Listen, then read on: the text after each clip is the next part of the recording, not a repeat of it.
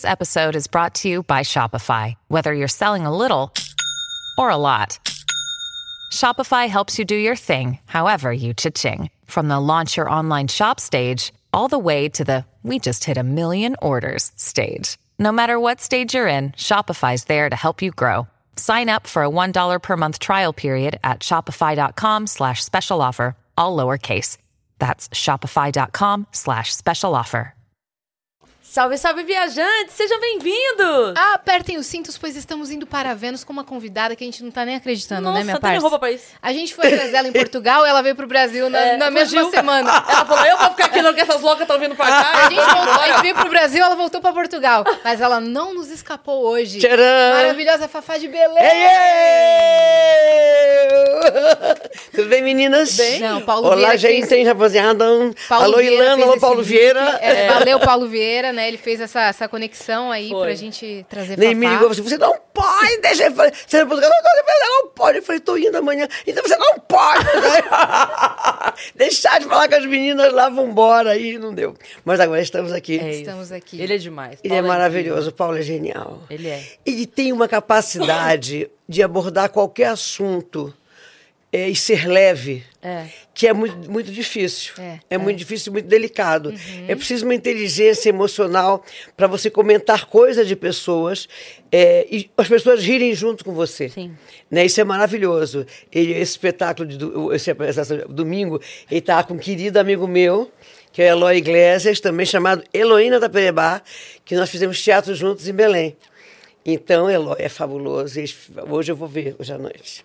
Paulinho, não, você não, me, eu não te perco. Beijo, Paulo O. Paulo uma vez postou, respondeu uma galera que tava enchendo o saco dele no Twitter, falando: Ah, não aguento mais ver a cara, que às vezes ele pega, né? A galera falando: Não aguento mais ver a cara desse Paulo Vieira em todo lugar.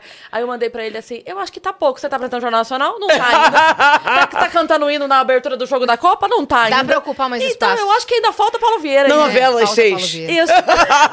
Tem três novelas por vez, pode botar o Paulo em todas que ele dá conta. Tem um trecho aqui do Vênus que viralizou porque colocaram o título assim: A gente nunca mais quer que o Paulo Vieira Ah, venha pro Vênus. Eu nunca é mais quero o Paulo Vieira aqui. Ele Explica. assustou. Ele assustou, né? Porque assim, eu, eu e o Paulo a gente se conhece quando os dois passavam fome ainda, entendeu? Você é de Palmas? Não, eu sou daqui, mas eu- a gente, tipo assim, iniciando na comédia, dividindo almoço. Sensacional. Os dois morando na kitnet do Copan. Agora ele mora no puta apartamento do Copan. mas, mas, assim, era muito nesse início. E aí, quando ele veio, beleza, ele participou, foi. Aí, no outro momento, no outro dia, a gente tava falando disso. Eu falei, cara, é, eu e o Paulo, a gente se via quase todo dia. Que a gente almoçava junto, jantava junto. Era, era- a vida era mais simples, né? E aí, graças a Deus, os trabalhos começaram a chegar É. pra ele. E eu, daí a minha fala foi: se depender de mim, eu não vejo o Paulo mais, porque eu quero que ele esteja sempre trabalhando e sempre. Claro.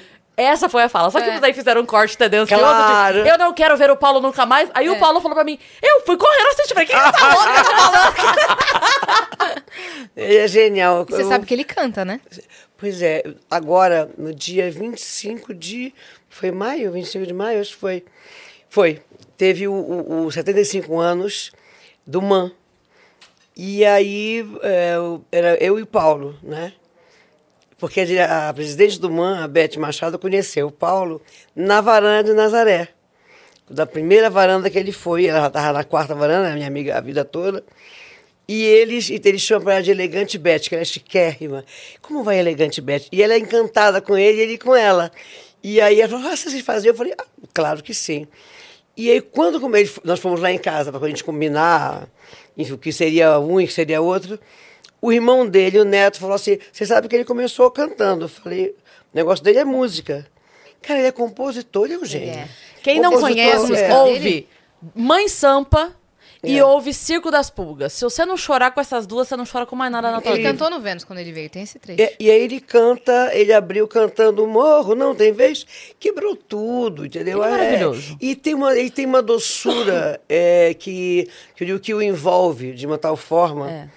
que é, eu adoro. E aí eu conheci o Paulo lá no Pochá, a Mariana já, já conhecia aí, tanto que o, a- o telefone é Paulo Vieira Pochá, até man- mantemos, mantemos isso até hoje, porque É a referência. a referência. E aí, bom, já somos irmãos em Cristo. Ele me chama de manhinha. Eu digo, calma, meu filho, calma, calma, calma, calma, calma. Ele é maravilhoso. Te Ele amo, é. Paulo Vieira. É. Te amo. Ele merece tudo e muito mais. Só me levou pro Jarapão ainda, estou nessa. Nossa. Que absurdo. Eu tô nessa pendência. Deve ser lindo lá Ele tá me demais, né? devendo, tá me devendo, Jarapão. Falam que é o pôr do sol mais lindo do Brasil. É, né? é, o pôr né? do sol mais lindo é do lindo, Brasil. né? É, tem que conhecer. Eu tenho uma bolsa de, de capim dourado, acho que não basta. Né? Tem que ir lá. Pra... E vocês foram a Portugal aonde? Chegaram em Portugal e foram ver o quê? Ver quem? Porque o Brasil tem um olhar er- errado de Portugal, né? Tem. Portugal, para mim, é Brasil nos anos 70, Rio de Janeiro nos anos 70. Você sai, eu, eu tenho amigo, só tenho amigo português, né? Eu tô lá há 40 anos. E eu fui conversando, conhecendo, conhecendo pessoas e tal. Então, assim, eu, eu chego em casa, eu moro ali na, em frente à Assembleia da República. E aí me ligo assim, ó, oh, faz, estás aqui? Tô. Chegaste quando? Hoje à tarde. Ah, bom, então estamos indo aí. E aí, esse amigo liga para outro amigo, que eu ligo para outro amigo, e um traz um presunto, outro traz um pão, outro traz o vinho, e aí, de repente, o outro aparece com um saco de arroz e faz um jantar lá em casa.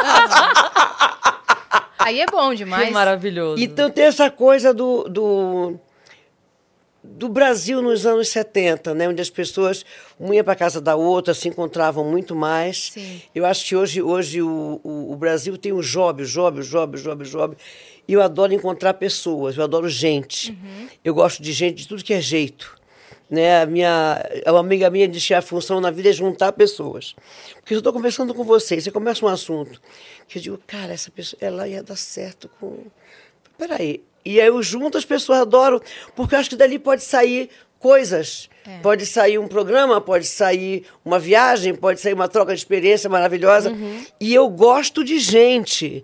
Então é muito engraçado. Anteontem, voltando de Parintins, eu falei Parintins para Manaus, eu fui, é, e eu estava esperando a conexão. Eu estava saindo de Manaus para Belém, e chegamos mais cedo, ficamos esperando chegar o voo. E aí a, a- a pessoa que estava, Simone, que viaja sempre comigo, ela foi, foi comprar uma água, sei lá, eu estava sozinha, passou um almoço, falou assim. E eu falei, aconteceu. Ela falou assim, cadê os seguranças? Eu falei, você acha que eu ando com segurança? Mas cafona que isso, só se eu tivesse um, um jatinho particular. Maravilhoso. Você não tem um jatinho? Eu falei, olha, olha pra mim, querida. Chico Buarque tem jatinho? Chico anda de jatinho? Não anda de jatinho. Nós normais, não, não, não entramos no avião como qualquer ser humano. Não É tem apenas- segurança, não tem nada. é, nossa, é apenas a nossa função, né? Nossa profissão. Eu acho que a gente está hoje numa, numa glamorização meio equivocada. Qualquer um que começa, ele tem que andar de jatinho. É, eu acho que chega uma hora que a condição, a opção da pessoa pode ser essa. Mas eu acho uma ilusão muito grande. Meninos estão chegando agora. Ele não sabe que vai pagar aquele jatinho daqui a pouco. É ele, é ele que paga o jatinho. Sim. É, às vezes uma condição de trabalho, né? Se não dá o tempo, você tem uma Ó, agenda para cumprir. Mas se isso, se isso ser o princípio de- da, é. da profissão de cantar, é equivocado, porque ah, o mundo não funciona assim. O mundo não funciona assim. Você. é, as pessoas andam de avião normal, existe avião para isso, né? Vai na executiva, vai no galineiro, que chamam, vai no. Os, os nossos aviões são muito complicados, mas a gente se encontra nos aviões. É. Né, Um dia eu estava voltando de Manaus, estava a Marrom do meu lado. Minha amiga da vida toda, o primeiro empresário, meu empresário dela, coitado, era meu, da Marrom e do Emílio. Tava doidinho. Uma passagem para esse voo subiria de preço fácil, porque tava as duas É verdade. O show pra É. esse avião. Isso não era uma passagem, isso era um camarote. Quanto você quer camarote. pagar no camarote? Aí eu falei, papai Marrom, ela falou, de Belém, tu fazendo o que de Belém? Foi mesmo que tu, Marrom. Maravilhoso. Então, eu entendo que essa vida é, do glamour, é, onde tudo é exposto, deve ser muito chato, né? Eu nunca pensei em ser cantora, eu sempre gostei da música. E nas vários embates que eu tive, logo que eu cheguei, eu digo, vou estar em Belém. E uma empresária dizia, "Pô, cara, não sei o que. Eu falei, eu não queria estar aqui, eu queria ter ficado em casa, você que me encheu o saco para vir para cá. Mas você é uma cantora, eu cantava lá também, com meus amigos, com, meus, com os meus primos. Então, essa, essa glamorização excessiva, essa ilusão da nossa profissão, é uma coisa muito complicada. Eu adorei fazer, se chamaram para fazer o The Voice Mais, que eu vi pessoas ali é, de 60, de 70 anos, que continuam na luta para cantar, para cantar no botequim, cantar no bar, e que ali tinha uma vitrine enorme, eu não sei por que tirar esse programa do ar. Uhum. Eu acho que era um programa que era muito. Era, ele era curativo. É. E real, né? E real, e real. Então ele. Porque, bicho, você pode fazer o que você quiser a vida inteira. Uhum. Né? Não já a, coisa, a questão do etarismo, ela não pode ser uma peça de venda para marcas. Você tem que ser contra ela efetivamente, é, abraçando pessoas de qualquer idade. É. E muita gente ali nunca pôde realizar seu sonho. Exatamente. Teve que ir para outra profissão. Não, e assim, uma porque o marido impediu, É. e a outra volta porque o, o namorado pediu para voltar. Então isso é a vida cotidiana. Uhum. Eu acho que nós estamos em bolhas de ilusórias, né? o que o, o- eles chamam o maiá, né?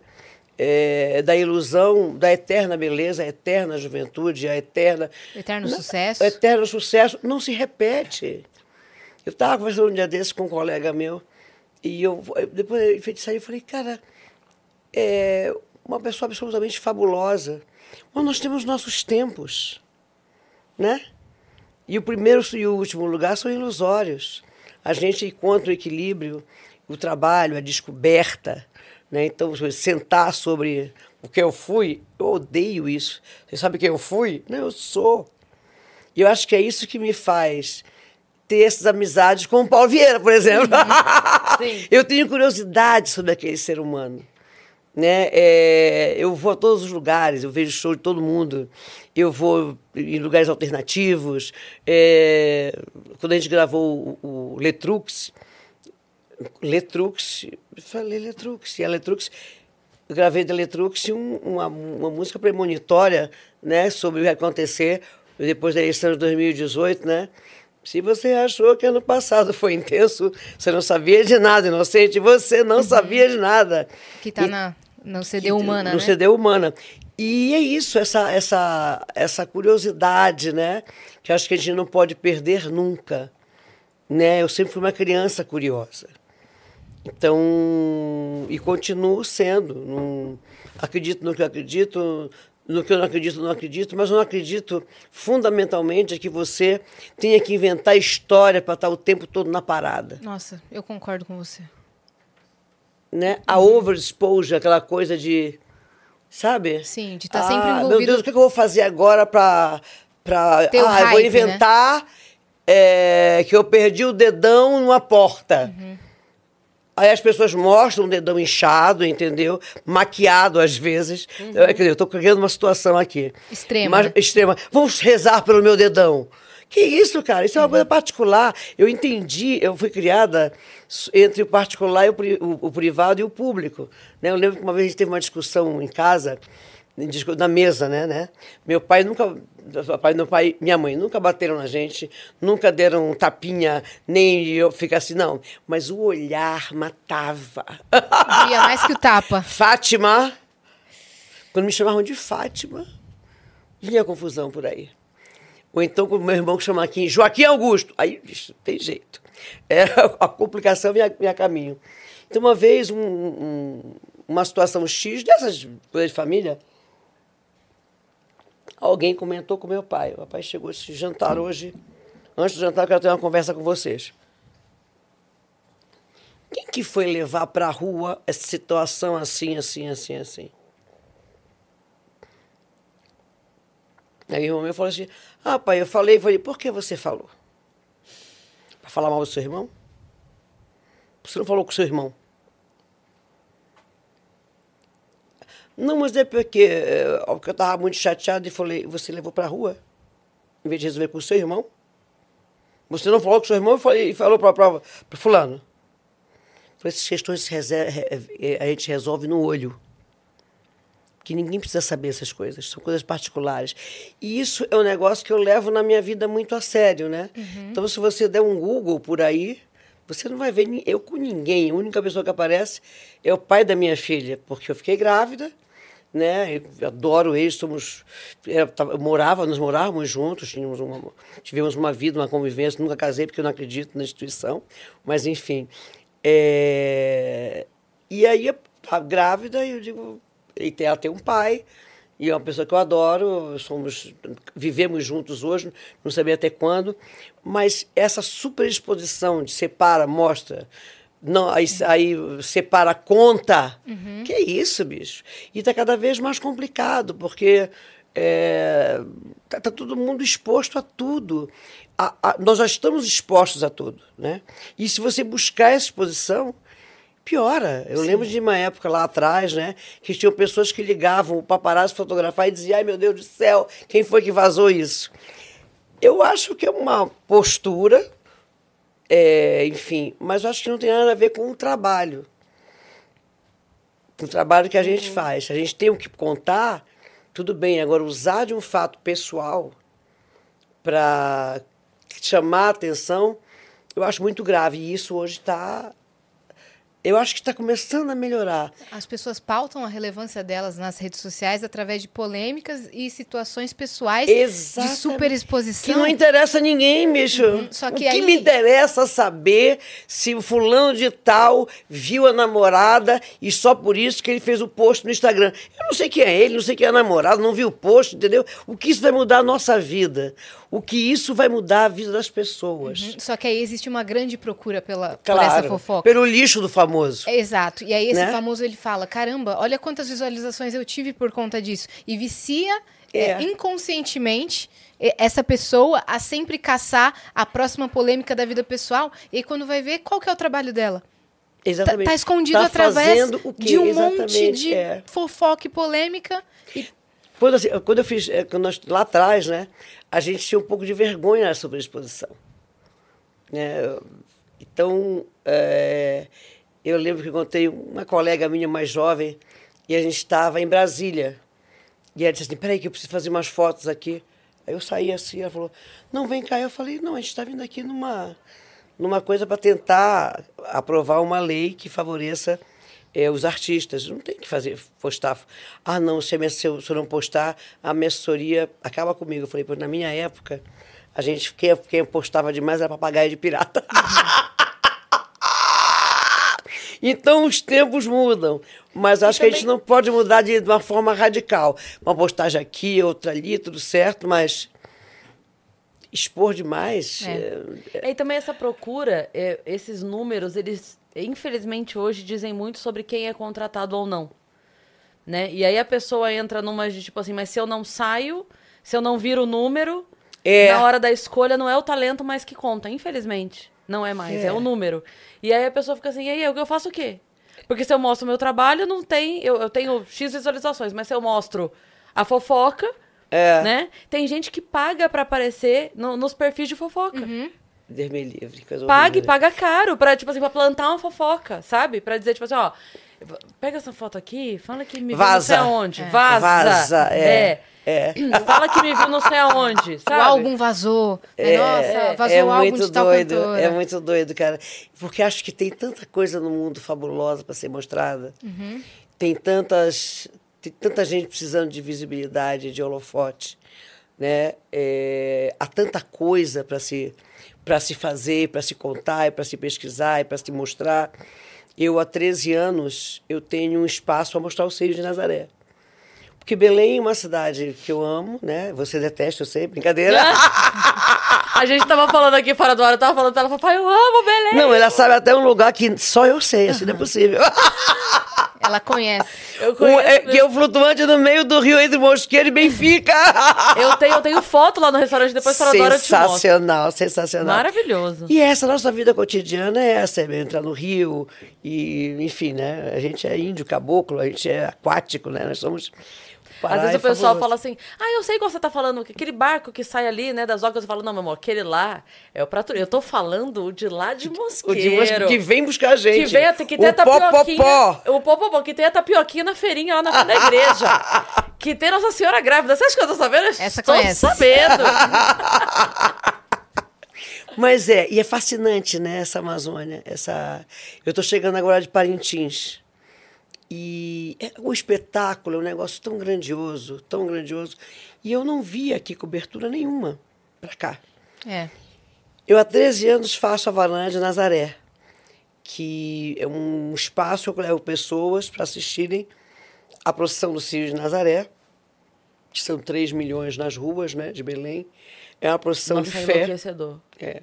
É impressionante o que acontece ali. E não é só no dia, né? Os dias antes e É, os dias todos depois. estão na procissão. É. E entre a procissão noturna e a diurna, tem a festa da Chiquita, que é uma festa LGBT, QI, PAN, Maia, um monte de número de letras, perdoa se eu esqueci Você alguma falou letra. certinho? É, falei É. certo. Há 50 anos. Há 50 anos existe a festa da Chiquita. Entre a procissão noturna e a procissão diurna. A procissão noturna passa, a imagem para, estão todos, hoje, né, já montados no palco da Chiquita. E é pra, reza uma, velha, uma Ave Maria, canta uma canção, enfim. A procissão anda no final, da, quando a procissão sai da avenida, que entra na próxima curva da avenida, começa o batidão, que hoje reúne 30 mil pessoas que vai até às quatro da manhã para todo mundo ir para casa e fazer a procissão. Então, nós temos uma, uma, uma fé que é feliz, que é leve, que ela é inclusiva, todos estão no Sírio. E essa varanda é para que, é na explosão do paraencismo, que é isso. Porque o, a procissão, o, o Sírio é sábado e domingo. Né? Sábado de manhã é fluvial, sábado à noite é, é a Terra da Ação, domingo de manhã é o Círio de Nazaré, mas dura 15 dias, a quadra nazarena, onde Nossa Senhora é empossada chefe de Estado. E não é Nossa Senhora de Nazaré, só para quem não tem intimidade. Ela é Nazanezinha, Nazoca, Nazarezinha, Nazica. Então, essa essa nossa essa que, que eu digo que é essa coisa cabocla nossa, né? De que a gente vai criando uma intimidade, é, a gente para ela a gente confessa o que é o inconfessável. Ela é confidente, é amiga, é a mãezinha, é colega, entendeu? E aí nesse nesse momento o Sírio explode o paraencismo. A música, a gastronomia, o artesanato, tudo está nas ruas. Eu digo o cheiro da maniçoba, o tucupi fervendo. E tem uma coisa fabulosa que no domingo do Sírio, eu não sei se existe isso em outro lugar do mundo, é a mesa de todos os paraenses tem a mesma comida. Mudam os pratos, mudam os talheres, mudam os serviços, mudam os copos, mas é, a comida é a mesma. É a maniçoba, é o pato no tucupi. E a tradição é a mesma do parente trazer, numa família, cada um traz o prato que considera pela família o mais bem feito por aquele. Nossa, que legal. Então, desde o lugar mais simples até a casa do milionário mais milionário, do homem mais poderoso da cidade, é, é a mesma comida. É o mesmo prato que se tem na mesa. É o mesmo prato que se tem na mesa. E claro, farinha. Porque sem farinha, o paraense não vive. Vocês sabem Sim. disso, né? É ofensivo É quase. comer é sem quase. farinha. E não, é a farinha que a gente conhece, Não, não. É aquela não. farinha que parece um isoporzinho, assim, Exato. tem, branquinho. tem as duas, tem as duas, tem as duas. É, tem, as duas. tem a quebra-queixo, tem a. Tem a, tem a farinha de Bragança, tem essa que parece isoporzinho, que é a farinha de tapioca, Tapioca. que a gente toma no açaí. Não açaí com granola, pelo amor de Santo Cristo. Não nos ofenda, não nos ofenda, não nos ofenda. É o açaí. É o açaí papa que você bota uma colher, ela fica ali, entendeu? Então, essa, essa explosão, e o paraense, o Não nortista, ofenda, foi ótimo. Guaraná, granola, banana, eu quero morrer. É. O, então, o meu ex, ele brincava, né? O pessoal coloca tudo no açaí. É. E aí ele, ele realmente se ofendia. E aí quando alguém fala assim, mas por que, que você se ofende? Um amigo nosso, humorista também, que é gaúcho. Eu falo, mas Ah. por que, que você se ofende? Ele falou, é, bota um, um leite condensado no seu chimarrão, então. Exatamente. Pronto, Exatamente. tem com uns morangos aí no chimarrão. É, entendeu? basicamente é isso. Bota Bota, morango na cuscuz. feijoada e oferece pro, oferece pro carioca, entendeu? Bota dentro do feijão. O morango, é, é isso. Arrasou, a- adorei isso. Vou, É vou isso. pegar pra, pra mim. E o use. É isso. Fala assim, pronto, a gente resolve fácil aqui. E você consegue entender como não é uma ofensa. É uma ofensa botar guaraná, leite condensado no açaí. A gente é criado, açaí é açaí. Não se mistura com nada. Então, não, se- não se mistura com leite, não se mistura. O açaí é ele puro. Ou com farinha. a- com a farinha, com açúcar ou sem açúcar. Minha mãe, por exemplo, tomava sem açúcar. E ele, o, tinha um primo da minha, o irmão da minha tia, que era o tio Ferrúcio, que ele tomava, ele tomava todo dia tomava açaí, todos os dias tomava açaí. E ele nasceu, morreu com 70 anos, 72 anos, atropelado. Nossa. Deixou um filho de 50 e um de dois, dizia que era do açaí. que dá vigor, vigor, da sustância. Foi pelo açaí. Rapaz, tinha filho de todo o estado do Pará. Mas, enfim. Um de 50 e um de dois. Um de 50 e um de dois. No meio do caminho. Um milhão. Exatamente. Tudo a cara dele, né? Tudo a cara dele. Aham. Então. e Belém tem essa coisa, tem uma coisa engraçada. O caboclo é engraçado. Nós temos um olhar so- é, sobre a vida muito como o movimento das nossas águas, entendeu? E às vezes, agora com essa COP que vem agora em 2025, é, eu fico muito preocupada para que se olhe para a gente, que olhe o nosso caboclo, nosso o ribeirinho, e que se ouça. Porque soluções para a Amazônia não vêm de cima para baixo. Nós temos que ser ouvidos. Né? Então, quando eu comecei a fazer a varanda, há 13 anos, era assim, para a gente levar as pessoas, né? porque Belém não estava na moda, a culinária de Belém ninguém falava, a música do Pará não tinha saído ainda com, a com essa força que ela tem hoje. É, e aí a gente, assim, mandava o bombom de cupuaçu junto com o táxi para trazer a pessoa para levar para o aeroporto, para ter certeza que ela ia viajar. Por quê? É uma procissão, 45 graus na procissão, né? A quatro horas de avião de São Paulo do Rio. Então, uma vez lá, saíam todos encantados. Mas as três primeiras varandas era muito cancelamento em cima da hora. E aí depois as pessoas foram dizendo o que, que era o Sírio, o que é os formadores de opinião, né? Então, artistas, intelectuais, é, ah, teólogos, enfim, eu não levo, eu não faço turismo religioso. Até essa- essa três semanas eu fui fazer uma palestrar na FITA, que é a, Feira de Turismo eh, Internacional da Amazônia, e tinha uma, moça do turismo religioso, falou, ah, você me ajuda muito, porque o turismo religioso, eu falei, meu amor, o turi- turismo religioso é sua expertise. E tomara que você trabalhe muito bem. Mas eu não entendo o que é turismo religioso. Eu não sou formada em turismo. O que eu quero é mostrar a minha terra e de que forma a nossa fé é feliz. E leve, E, a né? e leve. E a partir daí, os olhos se cruzam. Né? O Pará é um país gigantesco, né? É, e a Amazônia é essa coisa que tudo se mistura. Eu, eu defendo agora que nós não devemos mais ter fronteiras. Porque durante muito tempo era o Pará não se dava com a Amazônia, a Amazônia não se dava com o Pará. Coisa da época da borracha.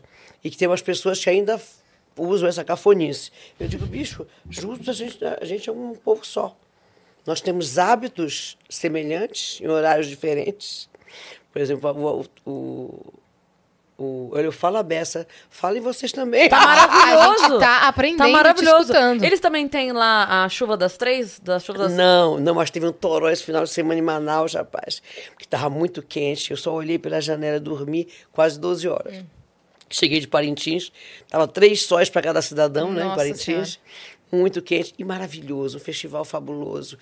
É, um amigo meu que foi comigo e falou: Cara, isso aqui é Iron Maiden na floresta. Que maravilhoso. Gostei da comparação. É, isso é Iron Maiden. E saiu o, cenário do Iron Maiden com os tambores indígenas. Cara, como é que eu não sabia que isso existia? Falei, a gente tem que quebrar a bolha da Amazônia. É. Nós temos que. A gente tem que se. O- nós temos que voltar a fazer parte da geopolítica brasileira. Coisa que na época da borracha fizemos com muita força. Desde que os ingleses levaram a borracha para a Malásia, nós fomos sendo esvaziados. Né? E, e aí a geopolítica virou, o holofote virou para cá. Então nós fomos. O, o, o luxo, o glamour, a, a- a- o polo cultural que nós fomos no final de, de 1800 até 1920, 40, ele foi sendo esvaziado.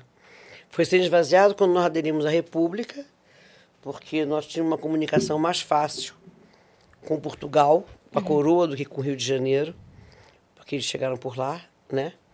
É, e por incrível que pareça, nós tínhamos, uma, nós tínhamos um olhar sobre a gente mais, mais respeitoso. Né? Quando Carlos Gomes vai em 1800 e pouco morar em Belém, é, e foi na curiosidade da floresta. Quando Vila Lobos vai, no princípio de 1920, começar a tomar conhecimento da música da floresta, e lá ele encontra, com a, e- e a partir de lá se pensa o movimento modernista de 22, né? Tem uma, uma, uma fotografias do Mário de Andrade, do Oswald de Andrade, e Mosqueiro, e tem uma célebre carta que eles escrevem, Mosqueiro, para Brecherrier dizendo: esqueça tudo, o verdadeiro brasileiro está aqui. Então, a partir daí, é, começa a se olhar e se ver um novo Brasil. É. Raul Bop, enfim. É, e aí isso tudo vai sendo, vai sendo esquecido a partir de 1940. Né? E a força que a gente faz para que olhem para a gente é muito grande, quando devia ser uma obrigação. Todo mundo quer ensinar como a gente tem que se comportar. Nós somos isso, nós somos o Brasil na essência. Né? Nós somos, mas nós somos muito receptivos. Então, quando a gente começou a fazer varanda, bicho, era uma loucura. E aí começou a crescer, crescer, e assim, todos querem voltar. Eu, calma, agora ano que vem, quem sabe? Então, a gente está fazendo a 13 terceira agora, em, e com essa possibilidade, com essa, com essa realidade da COP, daqui a, a Já tá três lotado anos, desse ano? Como é que tá? é, tá começando a montar o casting agora. Amanhã, quinta-feira, a gente vai ter a primeira listagem, né? Que a gente faz a lista 1, a lista 2 e a lista 3. Porque às vezes eu digo, Nazinha seleciona, né? De vez em quando tem uma pessoa que chega na boca e não consegue viajar. Falei, será que ela estava em débito com Nazinha? Certeza. Então é uma loucura, porque quando desprogramava isso logo no início, era uma. Porque a gente dá tudo, passagem, hospedagem, vivência, tudo é dado pela E varanda. a passagem nessa época é caríssima. É, sair, agora, é, ela, ela vira três vezes, quatro vezes mais na época. né? Então a gente tem que começar a fazer tudo em maio, maio. a- Começa, na realidade, a pe- pensar em varanda é, em novembro. Né? Ela termina em outubro, faz a prestação de conta, blá, blá, blá, novembro começa a pensar de qual será a nova varanda. É que nem E eu- carnaval. Exatamente. Acaba o carnaval, já começa a planejar o outro, né? Já tá Fafá fazendo o tema do carnaval, Já o seu tá. enredo. E a gente vai ter um enredo. A gente tem um tema de varanda. Porque Hum. Olha aí. a partir daí a gente começa a pensar. Então, o que é? Então, já, já mostramos a vida cabocla, como cenário, cenografia, hábitos e, o- e tudo que acontece a partir da floresta. É, já fizemos a, a- a Belém portuguesa, a Belém Belle Époque, para as pessoas tomarem conhecimento. Aí, ano passado, o tema foi Semana de 22. A importância de Belém na Semana de 22. É. E esse ano, é, a gente nem sabia que a cópia ia para lá. Mas é, p- morreu uma Samaúma, uma Samaúma gigantesca de mais de 300 anos, no centro de Belém. Ela foi morrendo e ninguém percebeu até que ela morreu. E ela morreu assim, uma, em- durante três dias ela foi jogando os galhos dela. Foi horrível a morte da Samaúma. E aí todo mundo começou a falar da morte da Samaúma. Eu falei, vamos ter a Samaúma como ponto de discussão central. Porque ela simboliza a nossa Amazônia. Não adianta querer que fulano, que Beltrano, não sei, que olhe para nós. Nós temos que olhar para nós. Porque se alguém tivesse prestado atenção a uma, tinha falado com outro. Ah, a responsabilidade do Estado, a responsabilidade da prefeitura, é de todos nós. A prefeitura e o Estado, se quiser, venham. Mas é responsabilidade de todos nós, como os nossos rios, como, as nossas, como os nossos igarapés, como os nossos canais, como a nossa vida cotidiana. Então, se nós não preservarmos, se nós não preservarmos as nossas herveiras do ver o peso, É. que trazem o conhecimento ancestrais, ancestral das ervas, dos perfumes, do que cura, do que tira, do que bota, do que transforma, do que atrai. Tem tudo. Tem de um tudo! Se você não preservar isso, vai alguém lança a mão disso e fala para o mundo, para este mundo de hoje, da forma como bem lhe interessa. Uma mentira é, repicada vira verdade. É. Né? Então, é, é, e a, a gente. Então vamos ter um fórum esse ano de varanda e vamos começar a falar de por que a gente aceita algumas empresas e não aceita outras. Porque se não tiver um movimento é, que tem movimento social, um, algum projeto de apoio à população, não entra. Então é, é isso. Quer dizer, é- é- então eu acho que o Brasil é esse Acho, não tenho certeza. Nós somos o maior, o maior país do mundo. Nós temos um povo fabuloso, nós temos uma elitezinha complicada, que vem tudo que é de fora é melhor, que os apoios para quem vem de fora existem e para o profissional daqui é difícil. Para um projeto brasileiro a gente tem que passar de pires para conseguir apoio de empresa. E qualquer um chega aqui é, trazendo um projeto da gringa e está tudo certo, e são milhões e milhões e milhões e milhões e milhões. E arenas e arenas e arenas. Quer dizer, a gente está começando a ver agora alguns projetos nossos apostados, por exemplo, seu Jorge Alexandre Pires. Acho que há cinco anos atrás não se pensava nisso, no poder da música brasileira, É. enchendo as arenas que foram de, da Copa do Mundo. Então é isso, nós temos que estar juntos. Temos que estar juntos, olhando o que acontece ao nosso redor. E o Pará é um grande exportador, né? Eu não digo só de talento e de música, é um exportador de alimentos, de produtos. Exatamente. É, plantação de cacau lá no Plantação- Pará. Exatamente. E sabe quem são as, a- as primeiras beneficiadoras do cacau? Mulheres. É. Famílias sobrevivem ali de Exatamente, do povo ribeirinho. É, São Félix do Xingu. Exatamente. Então, eles estão fazendo. Hoje, tem uma- algumas comunidades que estão sendo abraçadas por pessoas que têm um pouco mais de, de entendimento de como uma coisa deve ser feita, né? que era feito de uma forma muito. Às vezes, algumas mulheres faziam o transformavam o cacau escondido dos maridos, porque elas não podiam trabalhar. Então, hoje já tem algumas sociedades que abraçam três ou quatro ou cinco comunidades é, e estão agregando quem? Os filhos, os sobrinhos, para que eles incentivem as mães, as tias, a continuarem e convençam os maridos que, ela, que aquilo é delas. Né? Então, isso é maravilhoso, porque a Amazônia é um território feminino É. é um território feminino. É, nós, a dominação do Marajó é que trouxe, enfim, uma leitura completamente torta. Mas nós somos um território feminino. e É isso, matriarcal, você disse? nós somos matriarcais. Nós somos, as- nós somos as, as encaminhabas. O poder sempre foi nosso. Sempre escolhemos quem era que vinha para nossa cama. E se queríamos que viesse, todos os dias ou só na época da procriação. E defendíamos aquela terra com as unhas, com as tiravam as, as amazonas tiravam um seio que era para poder carregar mais flechas no combate e defesa dos seus povos, das suas tribos. Então, esse poder do feminino é muito forte lá. Quer dizer, quem é Nossa Senhora de Nazaré? É uma menina de um palmo que dá ordem em todo mundo. e que é chefe de Estado. Todas as nossas festas, grandes festas religiosas, é, é a mulher que toma conta. Então, São Benedito, que é o nosso santo preto, é o, o- a festa dele é 25 e 26 de dezembro, porque era quando os patrões já passavam o Natal, então a cozinha podia comemorar, né, fazer suas festas.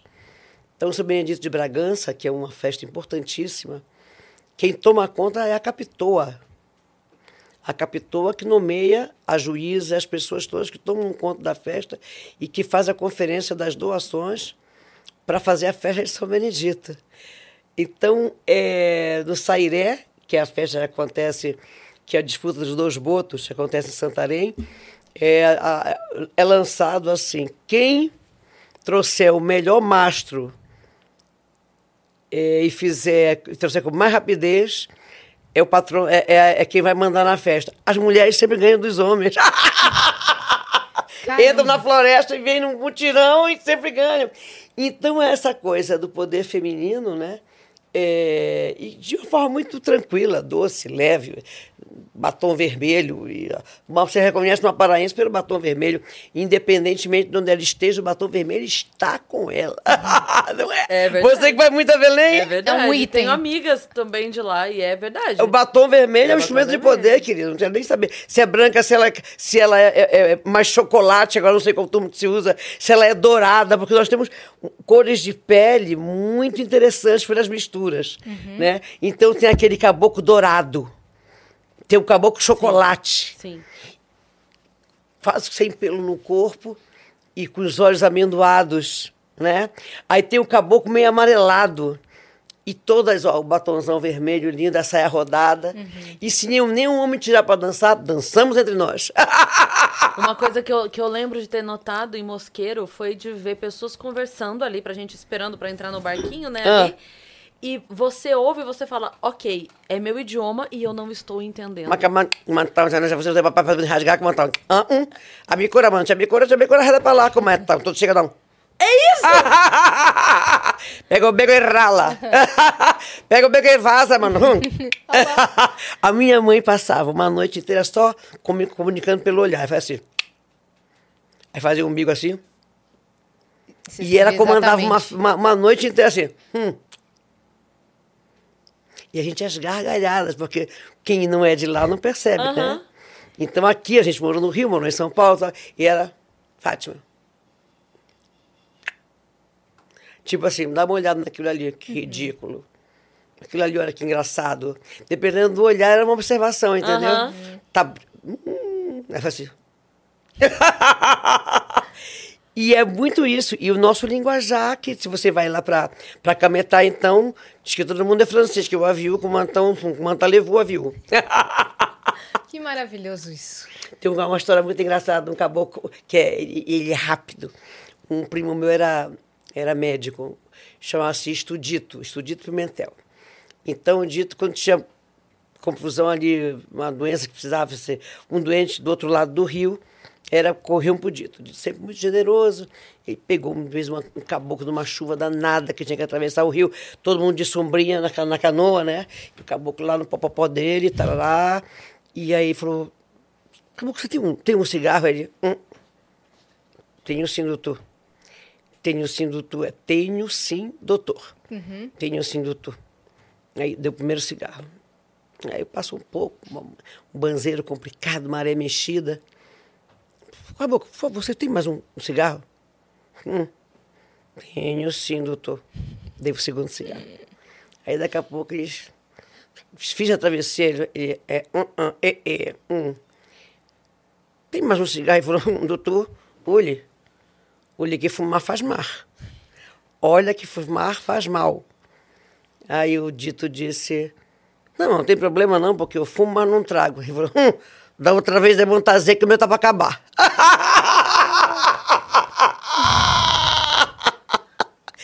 Então tem uma, uma sacada, uma, uma observação rápida, uma piada e um, um senso, né? Eu falei, peraí, tá acabando com o meu cigarro todo, então não, não quer entender por bem, mas por mal, não? Aham. Maravilhoso. A gente tem que dar os recados, Fafá, Vai. pra galera, porque a gente embarcou no papo aqui, É mas a gente já continua a É história, verdade, tá pra bom? galera poder mandar mensagem também. É mano que você não pode falar. Não, você precisa falar. A gente tá amando. Mas se você quiser também mandar pergunta pra Fafá, quer mandar mensagem pra ela ou seu relato, ou se você também é de Belém, manda aqui em nv99.com.br barra Vênus, que é a nossa plataforma, ou escreve aí no chat exclamação mensagem, que já vai aparecer o site certo pra você ir lá mandar mensagem. A gente tem um limite de 15, então manda logo que a gente quer saber o que você tem a dizer.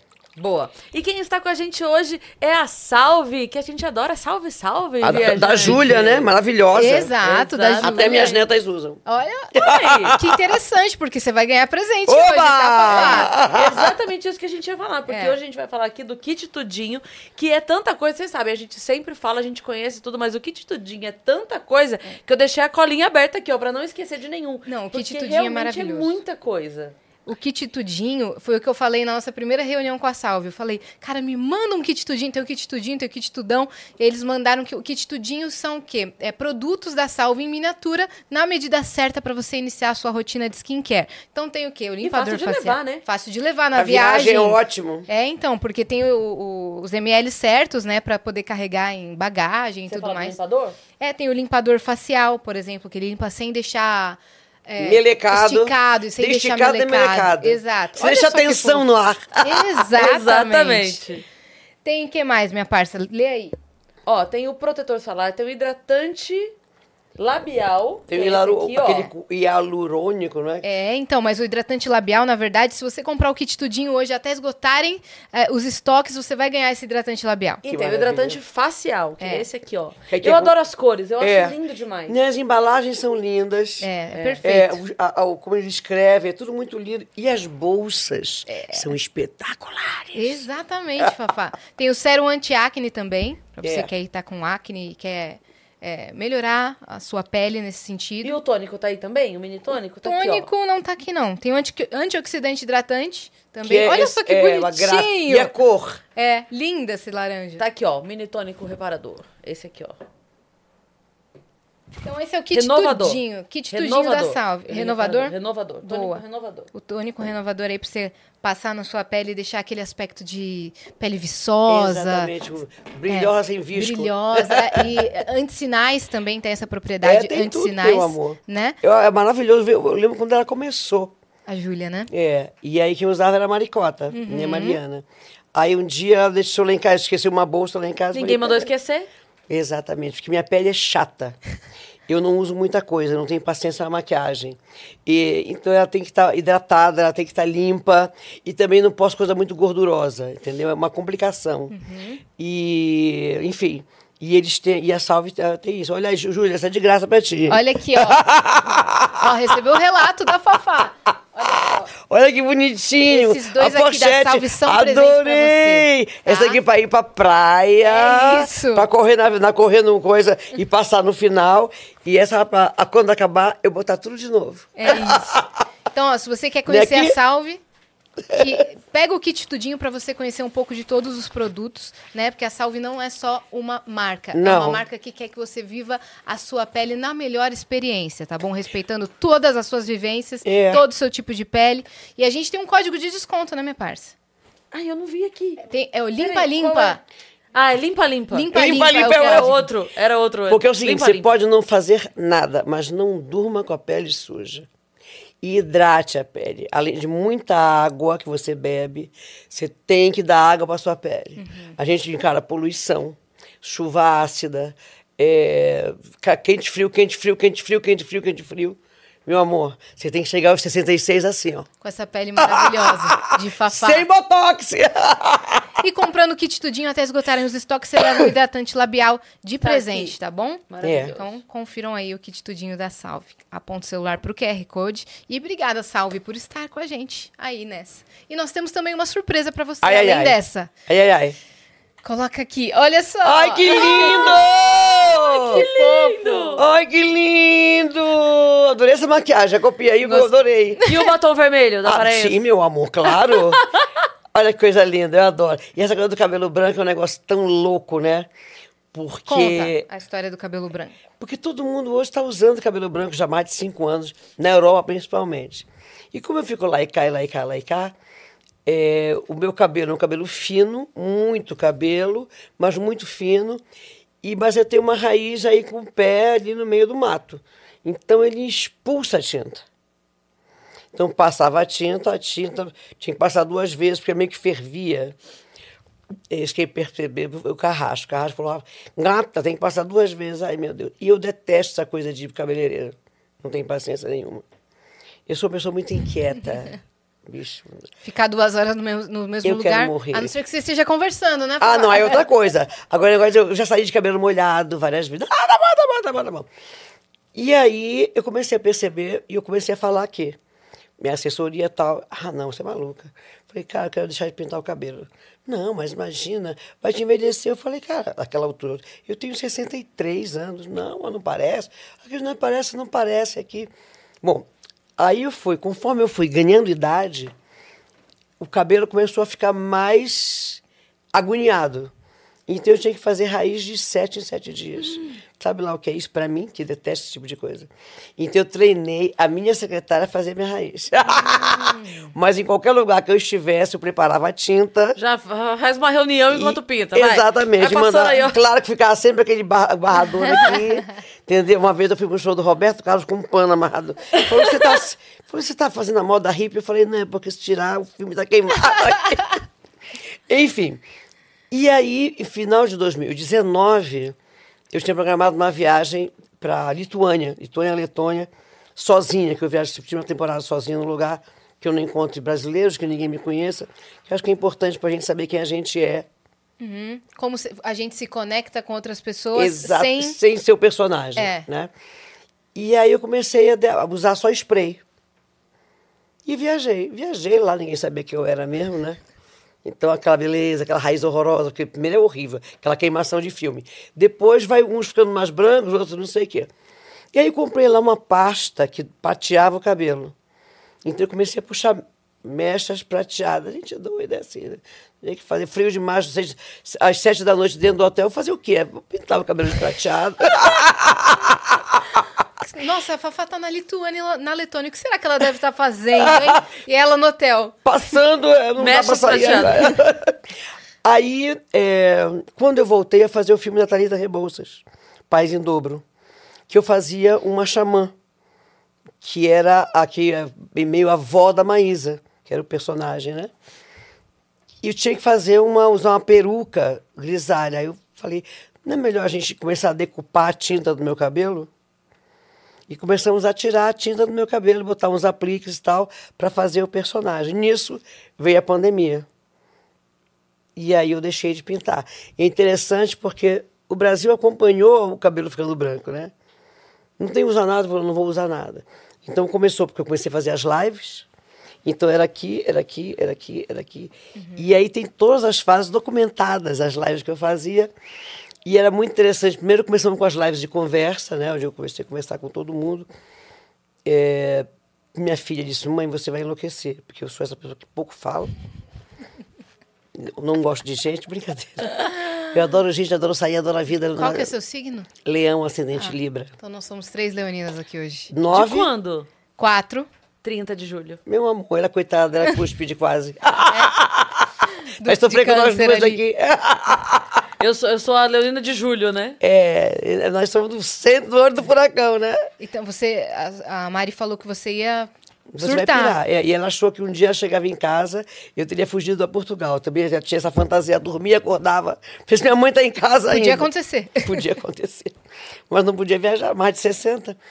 E aí começamos a fazer, porque nós não podíamos sair de casa, a gente tinha mais de 60 anos.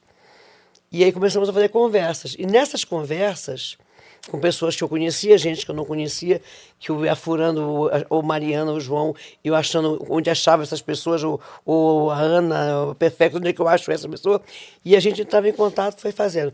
Comecei a receber em casa uns, de algumas. Comecei, aliás, com uma. uma a, a ex-mulher do meu sobrinho, que ela, come- ela fez, ela estava fazendo, ela saiu do emprego dela e ficou com um segundo turno que com a pandemia ela teve que sair também. Mas ela, tinha, ela saiu primeiro para montar uma coisa de linha de cosméticos naturais, com diroba, copaíba, barbatimão, aroeira. E aí veio a pandemia, ela não tinha nem como recuperar o emprego antigo. Ela deixou lá em casa e eu falei, manda mais que eu vou anunciar. E aí a gente começou a falar dela. Depois vieram umas meninas que se reuniram em 2019 para fazer um café todo feminino. Então, uma tinha herdado um- uma plantação antiga do café do avô, e elas então só colhiam com mulheres e tal, e eu fazia o lançamento e veio a pandemia. Então, o café por elas. Aí manda para cá. E a gente foi criando uma conexão. Eram os meus anunciantes, sem dinheiro, claro, todo mundo. Pra ajudar ali. tá? Mas, né, mas, mas todo mundo precisava anunciar, mostrar coisas. E foi criando uma, uma coisa muito interessante. Aí uma amiga nossa, que era produtora em Recife, parou tudo, ela começou a fazer bolo. Aí, bolo da Rita. Então, aqui em casa virou. Aí, a produtora da, da Ana Canhas, que fazia pão também. pão- então, a gente começou a- fazer essa coisa, né? De um anunciar o outro, anunciar o outro. E comecei a fazer. Eu tenho. eu- eu- adoro conhecer gente tudo que é jeito. Então, era assim, Padre Fábio, uma semana, outra semana Nani Pipo, outra semana Vera Fischer, outra semana Leiloca, astróloga, outra semana Mandetta, outra semana. é, quem mais, meu Deus? O, o Ricardo Abramovai, que é especializado em Amazônia em pé. Enfim. E Várias aí, profissões, várias causas, né? Exatamente. Um mais leve, outro mais denso. Exatamente. E foi ficando lindo porque até que a gente fez a primeira live. Mas nessas coisas que eu parecia e tal, Era pelo Instagram? Era pelo Instagram, tudo pelo Instagram. É, e as lives de, de música foram pelo YouTube, pelo meu YouTube. A primeira foi de trilha de novela. E Você de, tem pouca, né? Poucas, são 63. É, né? pouca. Dá o quê? Umas quatro horas de live só de trilha de novela. E aí, é, bom, e aí fomos, criando essa coisa. E eu tinha, sei lá, 90 mil seguidores, batemos em 750 mil. Quando bateu 250, eu falei, é verdade esse negócio aqui. É verdade esse bilhete? Ele disse- eu falei, claro que é. Eu falei, mas esses 250 mil seguidores, como? Ele Falou, "Ah, faz lives. Aí quando bateu 700, aliás, eu falei, João, tem alguma coisa errada. 700 mil seguidores. A gente não comprou ninguém, não, não. Gente não, não, não comprou. É. A gente não comprou ninguém, né? A gente não comprou, não. Aí ele falou, vou levantar. Então a, a coisa mais interessante é que o crescimento na, no Instagram foi de um público dos 15 aos 28 anos. Eu falei, são as avós. Aí ele falou, não, as avós estão crescendo no Facebook, porque é mais lenta, é mais... E eu achei muito interessante, muito curioso. E comecei a perceber perguntas e é, postagens e coisas dentro da coisa que era muito. Eu falei, mas por quê? Ele falou, Rafa, eu acho porque você fala muita coisa que eles pensam igual. Aos 15, eu falei, ah, que maravilha. Porque olhando, eu, a, depois olhando essa coisa, as coisas que eu defendo, eu defendo a vida toda. Né? Às vezes eu me decepciono muito com algumas pessoas que, entre aspas, amadurecem e mudam o olhar sobre a vida. Não existe, não pode existir. O que você defende é o que você acredita. Claro que você vai burilando o teu senso. Você vai olhando o teu olhar, você vai ficando até mais generoso. Não pode ficar ao contrário com o amadurecimento. Você não pode virar um reacionário com o tempo. Uhum. É, e eu achei interessante essa pesquisa. Aí nós começamos. E aí eu conheci um menino chamado Pedro Vinícius, que eu amo, Pedro Vinícius 80 que tinha 15 anos naquela altura, agora tem 18, lançou esse livro, e que escrevia tudo exatamente como eu penso, escreve até hoje como eu penso, entendeu? É, quem, quem marcou ele para mim acho que foi a Andréa Horta. E eu fiquei interessada nesse garoto. Acabou que fui, fui, a, fui a Pernambuco. E ele falou: ele tem um vozeirão, parece do João Gomes. Sou seu fã. Pequenininho, uma graça ele. Um beijo, Pedro Vinícius. Um beijo, Pedro. Amo esse menino, porque ele diz coisas que a gente é incapaz de dizer, mas sabe quem é, né? Eu já, já, mas que já vai, vi o perfil a, dele. A tua alma fala por ali, né? Ele é muito engraçado. Eu fala, não sei o rosto dele. Ah, eu vou te mandar. Boa. Ou coloca aí pra gente. Ele é, de, ele, é de, ele é de Garanhuns. Conheci na, ano passado no Festival de Garanhuns. E aí. Tem é... água ali ainda pra você, Fafá? Oi? Tá, tá tudo bem aí? Tem água ainda? Vou aqui? botar água aqui ah, assim. Então tá bom. É que faz. Tsh, mas é água, gente. Quem está só ouvindo, isso foi água. Não, porque teve um músico que fez pipi no meu palco. Eu falei, peraí, isso é uma água derrubando? Não, acho que alguém tá fazendo xixi. É verdade. Quem fez xixi no seu palco? Um baterista. Ele tinha ido pro futebol, encheu Ah, a cara de não. cerveja, é verdade. E aí chegou atrasado, foi direto pro palco. E aí, de repente, eu, "Shhh", eu pensei, derrubaram uma garrafa d'água. Tá e eu cantando, eu cantando, deixa seu endereço, deixa. e atrás, "Shhh, deixa que eu mando levar, deixa. Eu falei, não é possível, alguém tá fazendo xixi. E aí a próxima música era uma música que eu cantava. Eu sempre gostei de cantar descalça. Um tempo cansa, calcei. é. Xixi no palco, mais o combo descalça. É. Não- E aí eu tava cantando. É hora em que a noite é certa. Aí eu olho pra baixo, entre as minhas pernas assim, entre os dois pés, escorre uma coisa. E aí eu fiquei bem puta da vida, mas bem, bem, bem, bem. Falei, Tomara Já que sei quem foi. uma garrafa de água e seja só isso. não, já, já sabia que não era, porque pelo som, porque deu três. Ai, droga. No final, eu falei, cara, alguém fez xixi no palco. E aí, aí era o show inteiro, assim.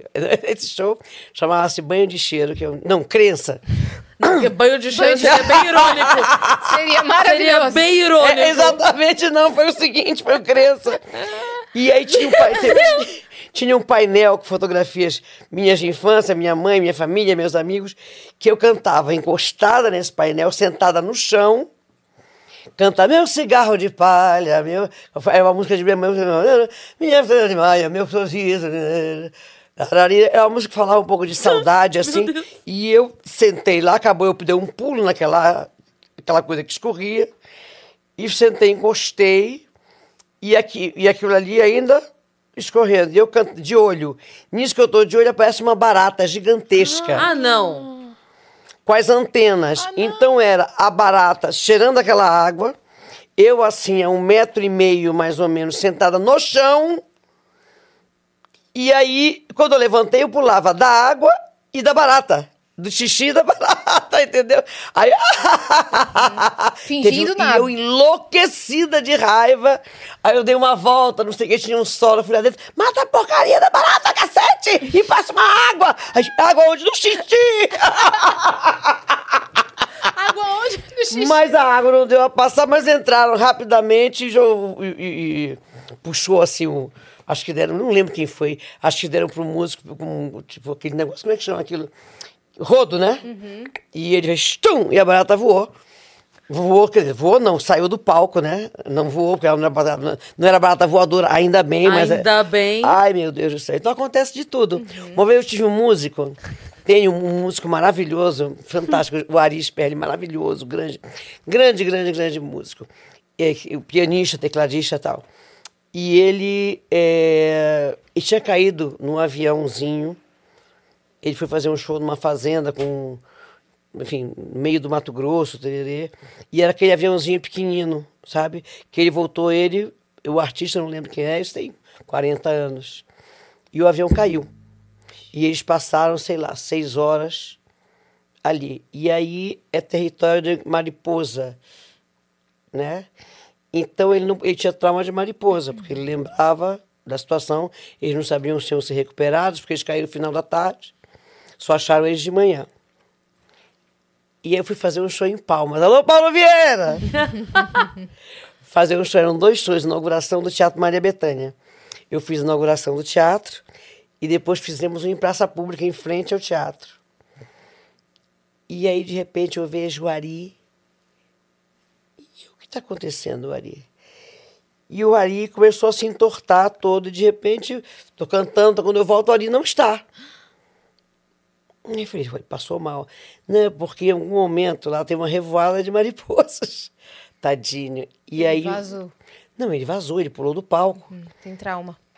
E eu, ninguém sabia, eu, eu não sabia, os músicos sabiam, mas músico não vale nada, né? Um dando risada pro outro, né? Ele pulou do palco, saiu correndo, eu não sabia de nada. Enfim, situações de palco. É. Você falou isso de pular de palco. Teve uma vez na peça que o Murilo Couto fazia, que ele. Hã? O Murilo eu conheço a família toda. Murilo maravilhoso. Inclusive, uma vez eu tava falando. Não, não, não. Era, era amigo. Mas eu tava, tava comentando aqui é, com o pessoal ontem que uma vez a gente fez o show lá em Belém e você estava no show. Ah, Aí eu claro. falei assim, ontem, eu falei assim, gente, a Fafá já foi no meu show. Dele, sério, eu falei, é contra a vontade dela no meu show. Eu estava lá. Por acaso ela foi pra ver o show e eu estava junto, mas já foi. Claro, mas você No tinha outro festival. cabelo. No festival. Você tinha outro cabelo. Eu Era míope de longe outro. não enxergo. Era outra. Mas foi, mas foi muito engraçado. E aí o Murilo, ele tinha essa peça que ele brincava com a plateia. Não, o Murilo é E ele, inacreditável. ele pulava do palco, sempre, pra interagir com a plateia. E, só que é o Murilo. O Murilo, você nunca sabe. Não. O que, que tá acontecendo de verdade Não. com o Murilo. Não. E o Murilo, numa dessas de pular do palco pra interagir com a plateia, ele cai no chão. Ele cai no chão e ai, ai, ai. E a todo mundo- Murilo. Levanta. Murilo. E ele não levanta. Quebrou o pé. Ficou o Murilo lá no chão. Aí tiveram que descer os outros meninos, levantar o Murilo e tudo mais pra levar o Murilo embora, que ele realmente tinha se machucado. Mas até a galera acreditar. Não. E sabe que o Murilo, agora alô, alô, Murilo. Alô, Alô, ele, é, Murilo. é- ele é da família de um grande amigo meu. É, tem um lugar em Belém que se o dia que vocês forem ao Pará, você voltar, é, que chama Bragança, que é a cidade que tem o, o- que é uma das cidades mais antigas do Pará, onde tem a festa de São Benedito, onde tem um sírio grande e tal. Do lado de Bragança tem Tracuati, é lindo, é lindo. Ali tem uma diversidade alimentar inacreditável. É a terra da farinha, os peixes, a massa, a malha piscatória que eles chamam, é muito peixe, muito, muito diferente. É a terra do caranguejo, a terra do bacuri, é a terra dos cogumelos. É um lugar que tem uma riqueza alimentar fabulosa, é, de, de flora e de fauna, entendeu? E aí, o, o- o- lá perto tem Tracuateua, que é uma terra que é exatamente o Marajó no continente.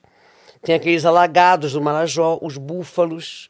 É, é lindo. E ali, o avô do Murilo tem uma fazenda que você tem que ficar lá, porque o café da manhã são 32 itens. Meu Deus. Nossa. E eles fazem um queijo de coalho na hora. Então você, você vai, você pode esperar o que ele ficar pronto, né? No meu caso, né, eu pego ele quente e jogo em cima da banana e fico beleza. Até- Chique. é, Nossa, chama- eu quero muito saber desse lugar. É, Fazenda Vitória. Ele é maravilhoso. Quanto tempo de Belém? Fica a quatro horas de carro. Se você for para É pro Salinas. mesmo lado de Salinas? É, passa, passou Salinas. Quando você bifurca ali em, em Santa Maria, olha, eu, eu contando pra Olha ela, você quando bifurcar em Santa Maria, em vez de você É porque seguir. pra Salinas eu sei. Em vez de você ir para Santa Maria, você vai desviar para Capanema. Quando chegar perto de Capanema, você segue para Capanema, para cá. E para Salinas é para cá. Capanema, depois de Capanema, Tracuatel, aí Bragança. É lá. É Vamos lá. fazer uma, uma expedição. Na É lá, fazenda mas- da, da família do Murilo. Couto. não, não, não conta, do, do, do, é maravilhoso, seu Martins. Ele é maravilhoso, seu Martins, gente finíssima. E aí o, o- o tio dele, o Robson, que toca essa fazenda. Olha lá, ela conhece tudo mesmo. E aí, de repente, eu fui falar, fazer um negócio com o Murilo. Ele falou assim: Você conhece minha família?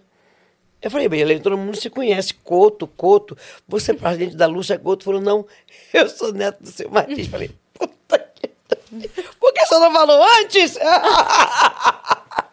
que é uma família adorável, engraçadíssimos. E ele é aquele personagem fabuloso. Nossa, o né? Murilo é impressionante. É incrível, que ele, tinha ele tem uma agilidade, É. né?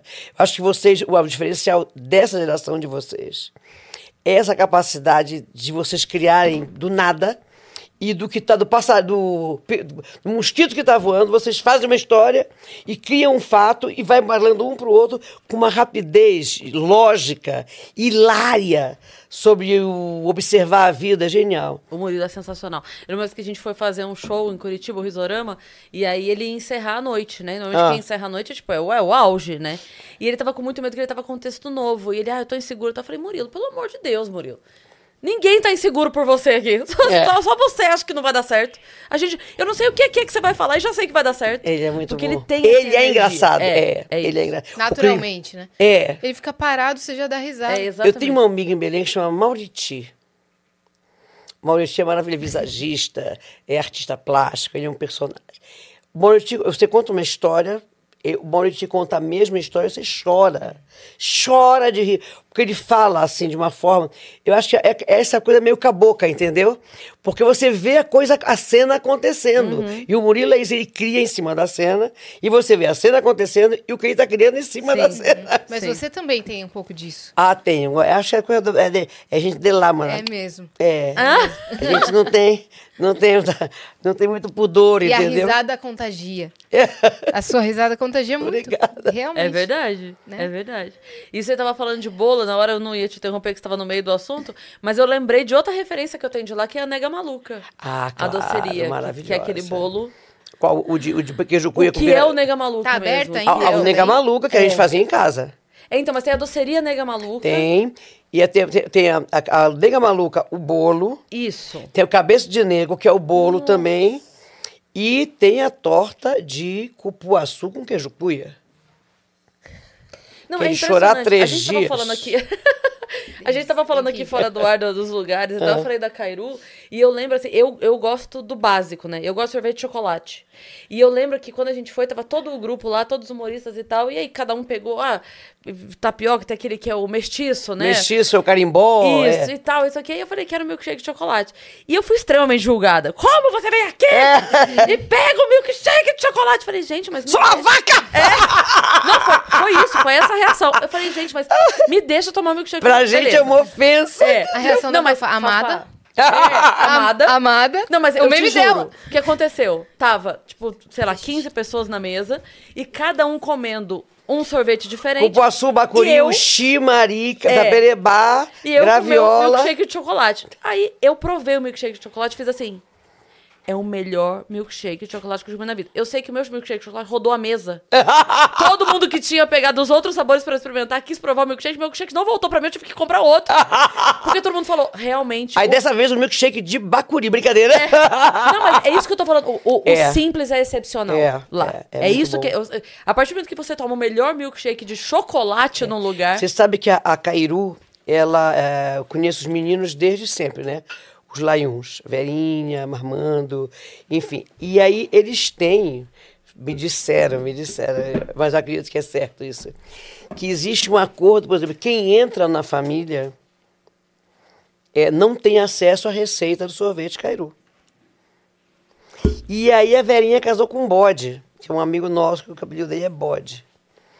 É, enfim, E aí, quando eles separaram, o bode abriu a Ice Bode. Que é Eu maravilhosa, aham. mas não é igual ao Cairu. Não é igual ao Cairu. É maravilhosa também, mas não é igual ao Cairu. Tem alguma coisa ali que eles botam naquela, na liga que é diferente. E agora você pode comprar a Cairu da Onesima, que é a irmã deles, que mora no Rio, mas para ela ter a receita, porque ela fazia junto, né? Com, os- com os primeiros laiuns. E aí, não sei o que, ela foi morar no Rio. Aí, é, ok, eles autorizaram, contanto que ela só entregasse para restaurante, não vendesse. Aí depois chegaram a um acordo, ela vende na praia ela pode, e entrega para os melhores restaurantes. Então eu Parece ligo. que aqui em São Paulo você consegue já, em algum lugar. É, também. mas é, mas é com eles, é uma coisa diretamente, com diretamente eles com lá. eles, é. Não faz, ela faz. E aí o, o, o, o a, a, a, a governanta do Roberto Carlos é de Belém. E ela, ela, ela aplicou Cairu no Roberto. Então o Cairu, o Roberto é louco por sorvete de castanha do Pará. E aí um dia eu tava vendo um show dele, dele falando, não sei quem, porque não sei, é, aquelas coisas que o Roberto faz, não, nada melhor que sexo, é talvez sorvete, mas sexo e sorvete. aí falou, mas melhor que tudo mesmo é o sorvete de castanha do Pará da Cairu. É maravilhoso. Aí eu liguei pra Onesima, Onesima, pega 3 quilos de sorvete do, e manda pro Roberto Carlos. Não, pelo amor de Santo Cristo, eu não vou. É, tu- falou, é só chegar na Urca e perguntar o apartamento dele. O prédio dele, eu não sei o endereço, mas eu sei que é um dos branquinhos ali. Aí ela levou e deixou com o porteiro. Fez o dia dele, fez a, semana. E aí, aí, bom, depois a Carminha me ligou, eu dei o telefone dela e passaram a comprar o sorvete da Onesima Maravilhoso. né? E é isso. É, agora, e essa coisa, o que, que é o Pará, né? A comida do Pará. E onde é que eu me identifico muito com Portugal? Nós somos muito portugueses. O Pará é muito português. No falar, nos hábitos. no- eu só soube que se comia peru no Natal quando eu mudei para o Rio. Porque nós é bacalhoada. E tem de noite, tem uma ceia, para ver, ver a missa do galo e tal, mas a consoada, que é o- é almoço do dia 25, como em Portugal. Ali é uma ceia, uma coisa que as pessoas é, dão os presentes das crianças, não sei o quê, missa do galo. Em Belém é só bacalhau. Bacalhau, aletria, é, fatia, é, é, rabanada tal. Então, isso é, é- é- Nós somos muito portugueses. E da eu tenho um grande amigo meu, que é um ator, que chama Joaquim de Almeida. Sabe quem é o Joaquim de Almeida? Ator português. Ele é um querido amigo. Ele falou: Olha, o único lugar que sabe fazer peixe no Brasil é Belém do Pará. Porque o peixe não tem nada. É o peixe ele pessoalmente, de boa procedência, grelhado, e aí você bota no tucupi, não faz, enfim. Mas é, é o material, é a matéria é boa. Não se usa cremes e disfarces, né? É o peixe, peixe pessoalmente. E, e é jogado de uma forma que ele não seca.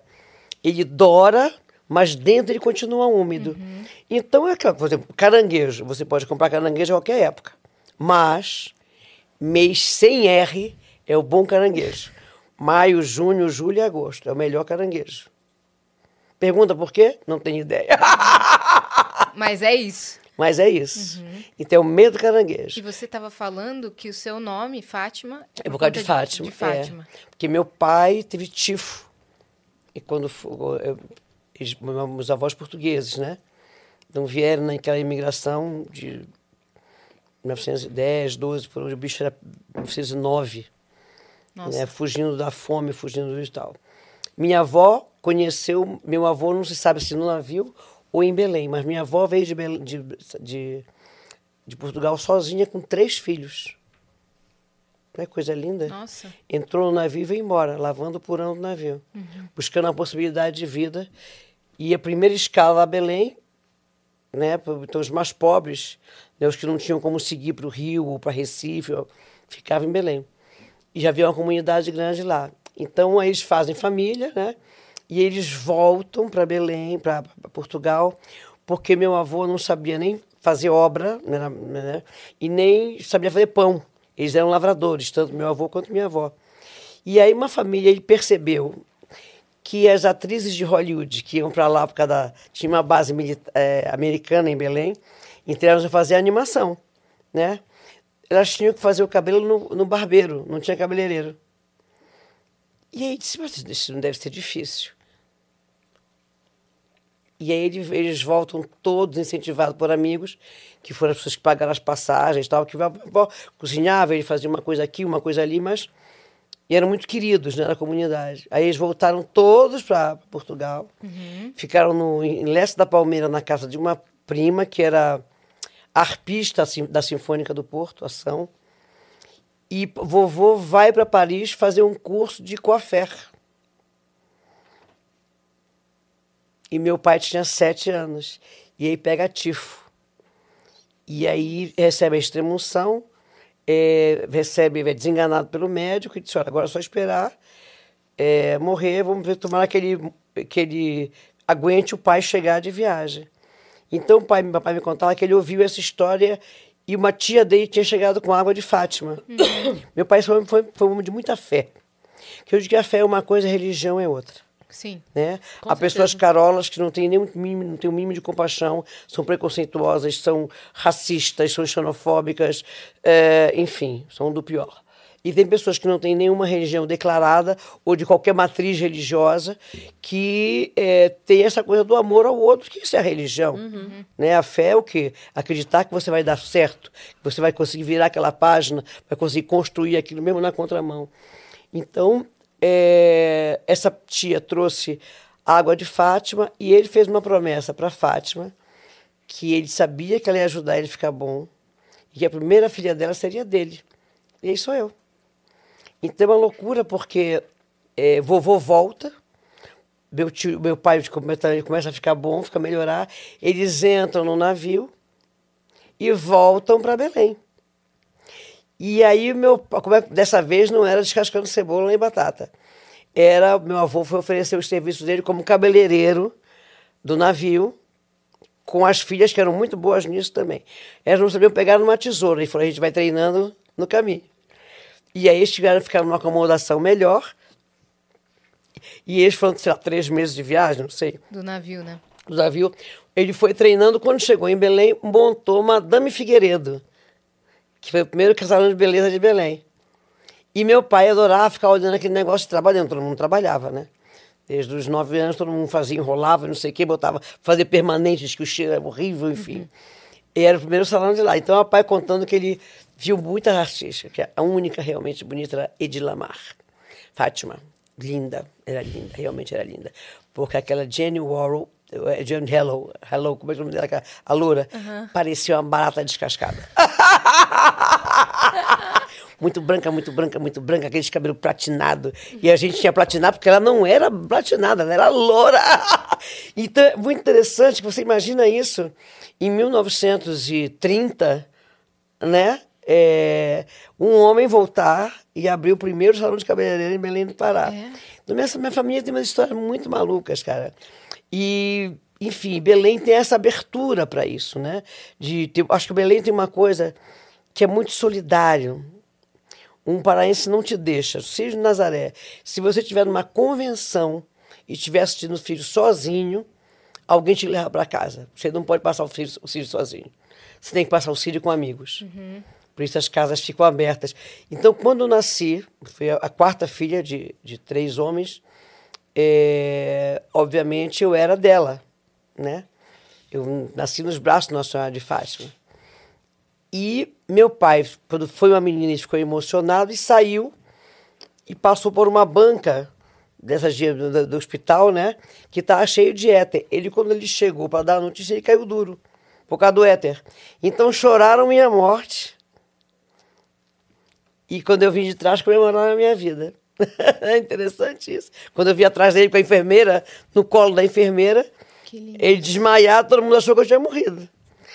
E aí eu sou Fátima por Fátima, e ela me salva de muitas situações. A gente esteve em Fátima quando a gente foi pra Portugal Uhum. agora. A gente foi visitar. É forte, né? Muito. É. É uma energia que não dá pra explicar. assim. É. É. impressionante mesmo. É foi muito no forte. santuário, tudo. É muito forte. É, e é interessante porque é a primeira aparição que ela que o, vista por pobres. É Fátima. As aparições sempre são relatadas por pessoas muito ricas ou que vão para um convento, ou que são tirados da sociedade, mas sempre de nobres, sempre nobres, que acham que enlouqueceram, né? É a primeira aparição é, para pastorinhos é a de Fátima. É. Então é muito interessante porque Nazaré era o centro de peregrinação do século XVII em, em Portugal. 17, 18. E aquela altura, que é a mesma do Sírio de Nazaré, aquela altura uns 50 mil pessoas a pé, de cavalo, de carruagem. Me conta o Júlio, que é o menino que fez o Museu dos Mantos lá. E aí aparece Fátima. Aparece a aparição de Fátima. A princípio, Fátima é, foi cercada é, por muitos mistérios. Mas havia o que? O Salazar, que é o maior ditador português, ele era devoto de Fátima. Então ele quis fazer um. Porque Nazaré recebe a todos. Sempre Nazaré recebe a todos. Então eles quiseram fazer uma coisa mais para a elite, vamos dizer assim, né? Onde o caminho era mais reto para Fátima, mas só que ela, meu amor, era nenhuma qualquer, né? E vai virou essa coisa, essa comoção. Eu fui no centenário da aparição, era um negócio Lotado, né? inacreditável. 500 mil pessoas em três dias orando. E as pessoas indo de joelhos também, Cara, né? E aí é, era uma concentração do Sírio. O Sírio são 3 milhões que passam caminhando. Né? Eram 500 mil pessoas em oração. É muito forte. Eu acredito nessa coisa da, da energia que se coloca nas coisas. Né? É, o que acontece em Belém, o que aconteceu no, no domingo de o que acontece no domingo de Páscoa, ou em- nesses grandes, nesses grandes acontecimentos onde a fé, a esperança es- comandam, é que eu digo que o amor fica quase que palpável. Né? E aí vem a transformação.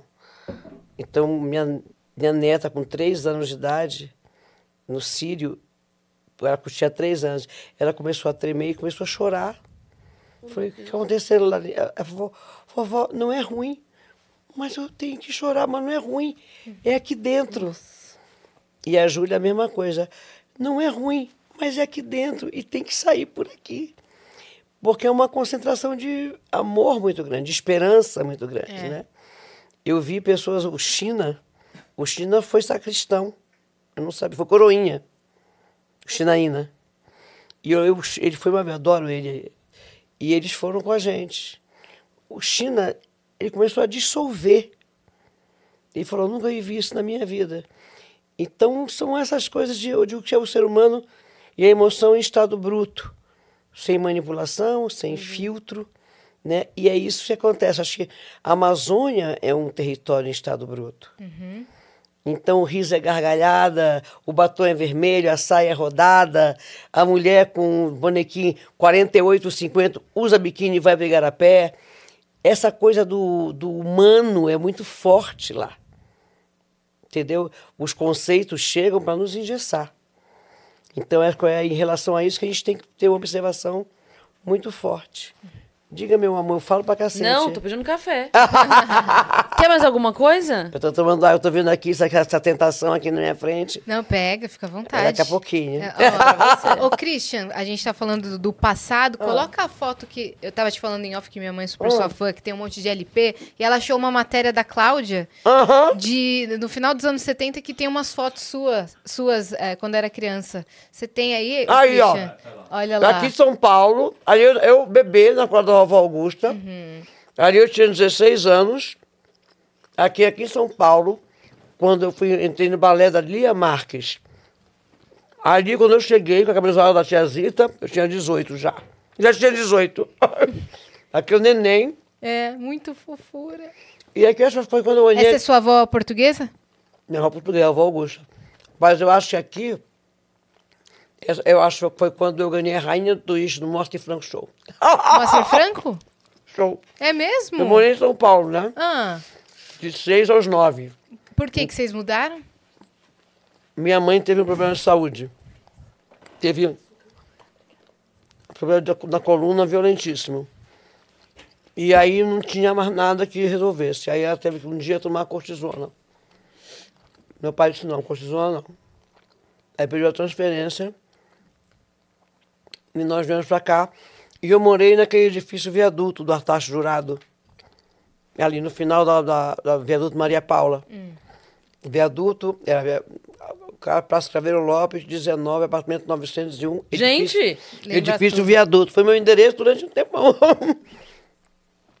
e aí eu estudava no João e Rafaela Passalacqua, onde Janaína Rueda também estudou.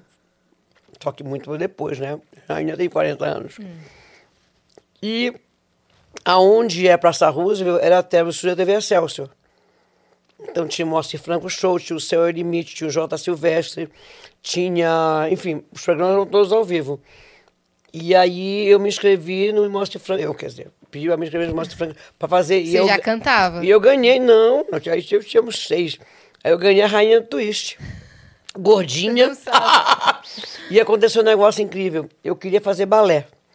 Mas hoje não tem, tinha, aquela altura não tinha esse negócio, né? Você tinha que ser seca, esquálida, não pegar sol, era uma loucura. E tinha uma filha de um amigo do papai, que era bailarina. Linda ela. E eu disse, eu queria fazer balé, eu queria fazer. O papai disse, olha, tem uma escola de balé em frente ao banco. Então nós viemos aqui para a mamãe se conseguir cuidar, mas vou te, vou te contar como é que ela ficou boa daqui a dois minutos, um segundo. Ele falou, eu vou lá per- per- perguntar se você pode entrar. Né? Que eu tinha seis anos, eu tinha sete, já não lembro. Embaixo gordinha. Aí, aí disseram, não, que aceitamos toda, toda criança pode... Ele falou, olha, Fátima, tem uma escola que não vai muita exigência, de uma bailarina chamada Lia Marques. Fica ali perto do Lago do Arocho, o banco era do lado. Então, eu vou te buscar na escola e a gente vai lá para te matricular na, daqui. Você já era vizinha do Copan, já. Já era, já estava do lado. Aí nós fomos e essa, a dona não estava, tinha uma mulher insuportável. E quando me olhou de baixo para cima e disse assim: Tem certeza que quer fazer balé? Mas você não vai seguir balé, né? Eu, por quê? Corpo, né? Aí o pai disse: Qual o problema? Não, problema nenhum, mas o balé tem algumas exigências e ele disse: ela não pode nem tentar.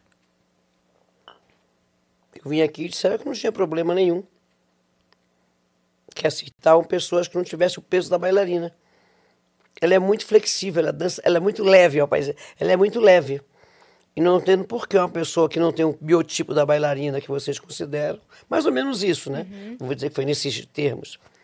Não, não, não, não estou dizendo isso. Aí eu já fiquei, eu tinha um temperamento, meu temperamento nunca foi de mandar recado, né? Aí eu olhei para ela e disse, Você tava com quantos anos? sete, eu Com a acho. cidade Meu aí, ó. Deus. É aqui, aqui. Aí tem uma foto minha de maiô na porta do. Eu danço na, na varanda do, do, do, do prédio. Aí eu fui a primeira aula, tal, não sei o quê. Aí eu falei assim, eu queria fazer ponta. E ela fez de novo. Amor, ponta não é pra você. Aí eu falei, por que não?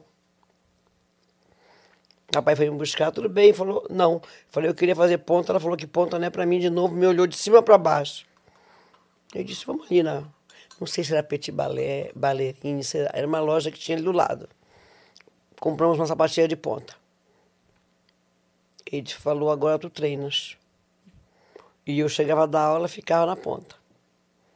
Com três meses eu falei, quero mostrar uma coisa pra senhora. E ela, aquela cara de. Pois não. Botei e fiz pose para deborrer asa- com ponta ela. Eu falei que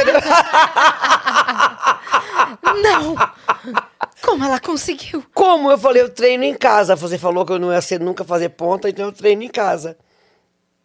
Eu Fiz faço- e fiz sozinha ainda. E foi assim que eu fiz ponta. E aí depois fui, fui fazer o, o, o Rainha do Twist no Moacir Franco. Eu escrevi de mulher desse, disse pra ele.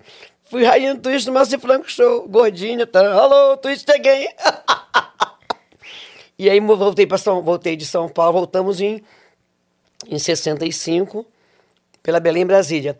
Mas mamãe tentou vários tratamentos. Ela ficou boa com tratamento do Arigó, do Zé Arigó. Papai saiu daqui, foi para Congonhas, ele não podia pegar. A mãe tinha crise de coluna muito violentas. E ele foi para Congonhas levar uma fotografia dela.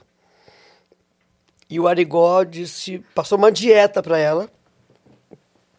E uns remédios de farmácia, tipo, sei lá, nada, chás, nada disso. Ele proibiu ela comer carne de porco, bacalhau, cebola. Tinha uma, uma lista de restrições por seis meses. E ela nunca mais teve nada na coluna. Desinflamou, né? É. Hoje a gente faz essa coisa de hidrocolonterapia, faz um ano, faz uma semana, um mês vegano para desinflamar. Detox. Detox, exatamente. E ele fez isso. E ele curou a mãe. Caramba, É. ficou boa. Em 1964. E quando mãe- que entra Fafá cantora? Voltamos para Belém, eu sempre muito enxerida.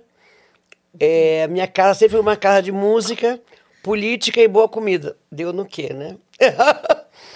então, minha mãe era baratista, meu pai era anti-barata. Barata era um grande líder político do Pará. Minha mãe baratista, pai completamente anti-barata. Então, a discussão política acontecia na minha casa a vida toda, mas não como briga, como discussão, como meu avô era baratista, meu tio era senador, então, sábado era o dia que eles se reuniam para atualizar a semana. Que maravilhoso. É, e meu primo mais velho, meu primo, meu irmão mais velho, tinha um grupo deles de tocar violão. Então eu ia, conver, eu, eu ia ouvir a conversa dos adultos, depois eu ficava lá. Imagina, eu tinha, sei lá, nove, dez, onze, eles tinham 19, 18. Então era tudo, eram todos lindos, né? E me tratavam bem. Então eu queria ficar naquela turma, mas só se eu fizesse alguma coisa. Então, para ouvir a conversa dos adultos sobre política e não sei o que, não sei o que, eu buscava o gelo, fazia essa sacanagem, aquele negócio, aquele palito que tem é, metade de presuntada, metade azeite, uma azeitona e metade de queijo. Era a geração de vocês. então eu ia lá, fazia, trazia para eles para ouvir o que eles estavam falando, porque naquela altura o pau estava comendo, né? Teve, eu assisti os tanques entrarem em São Paulo das varandas da minha casa, em É, 64. 65, 64. 64. Então, quando voltou, o partidão era muito forte lá em Belém. E a guerrilha do Araguaia era do lado. Então, se falava o tempo todo. Muita gente, amigos do meu, dos meus irmãos desapareceram, que foram para a guerrilha e depois foram suicidados da Torre de Brasília. E eu, muito curiosa, sempre ouvindo as histórias todas. E, e violão. Né? Meu pai adorava dançar foxtrot, o pessoal tocava violão e eu me bandeava para esse, pra esse, esse povo. Não tinha paciência é, para ficar brincando de bonequinha, não sei o quê. Porque brincava um pouco, mas isso me interessava muito. Os livros, meu pai tinha uma biblioteca maravilhosa. Então roubavam os livros, os livros proibidos. Gabriela Cravo e Canela, pai, eu disse assim, quem pegou Gabriela Cravo e Canela? Fátima aí falou, pai, tem embaixo da minha cama, mas é um livro tão bom. Você tem só 10 anos. Qual o problema? A história é linda. tá embaixo da minha cama. Vou tirar debaixo da sua cama. Mas já sei que vai tirar de novo, então deixa lá. Acaba de ler. Então a gente teve uma, sempre teve uma educação muito conversada, as gargalhadas e muito uma, de rigor sobre algumas coisas, né? É, e se falava de tudo, né? Dúvidas se colocava. Nós, quando nós viemos para. Em 70 mudamos para o Rio. Eu comecei a cantar nas serenatas com 9, 10 anos, em Salinas, né? Aí mudamos para o Rio, eu tinha 13. E para a gente mudar para o Rio, foi feita uma eleição em casa sobre para onde a gente queria ir. Então, ganhou o Rio de Janeiro. Mamãe queria vir para São Paulo, mas ganhou o Rio de Janeiro, vamos para o Rio. E esse lugar, que em Belém, todo mundo se reunia, isso aí, ou era na minha casa, a casa do meu primo, na casa do meu tio, que era na esquina. É, tem uma história, abrindo um parêntese rápido, eu tinha acho que uns 10, 11, não sei.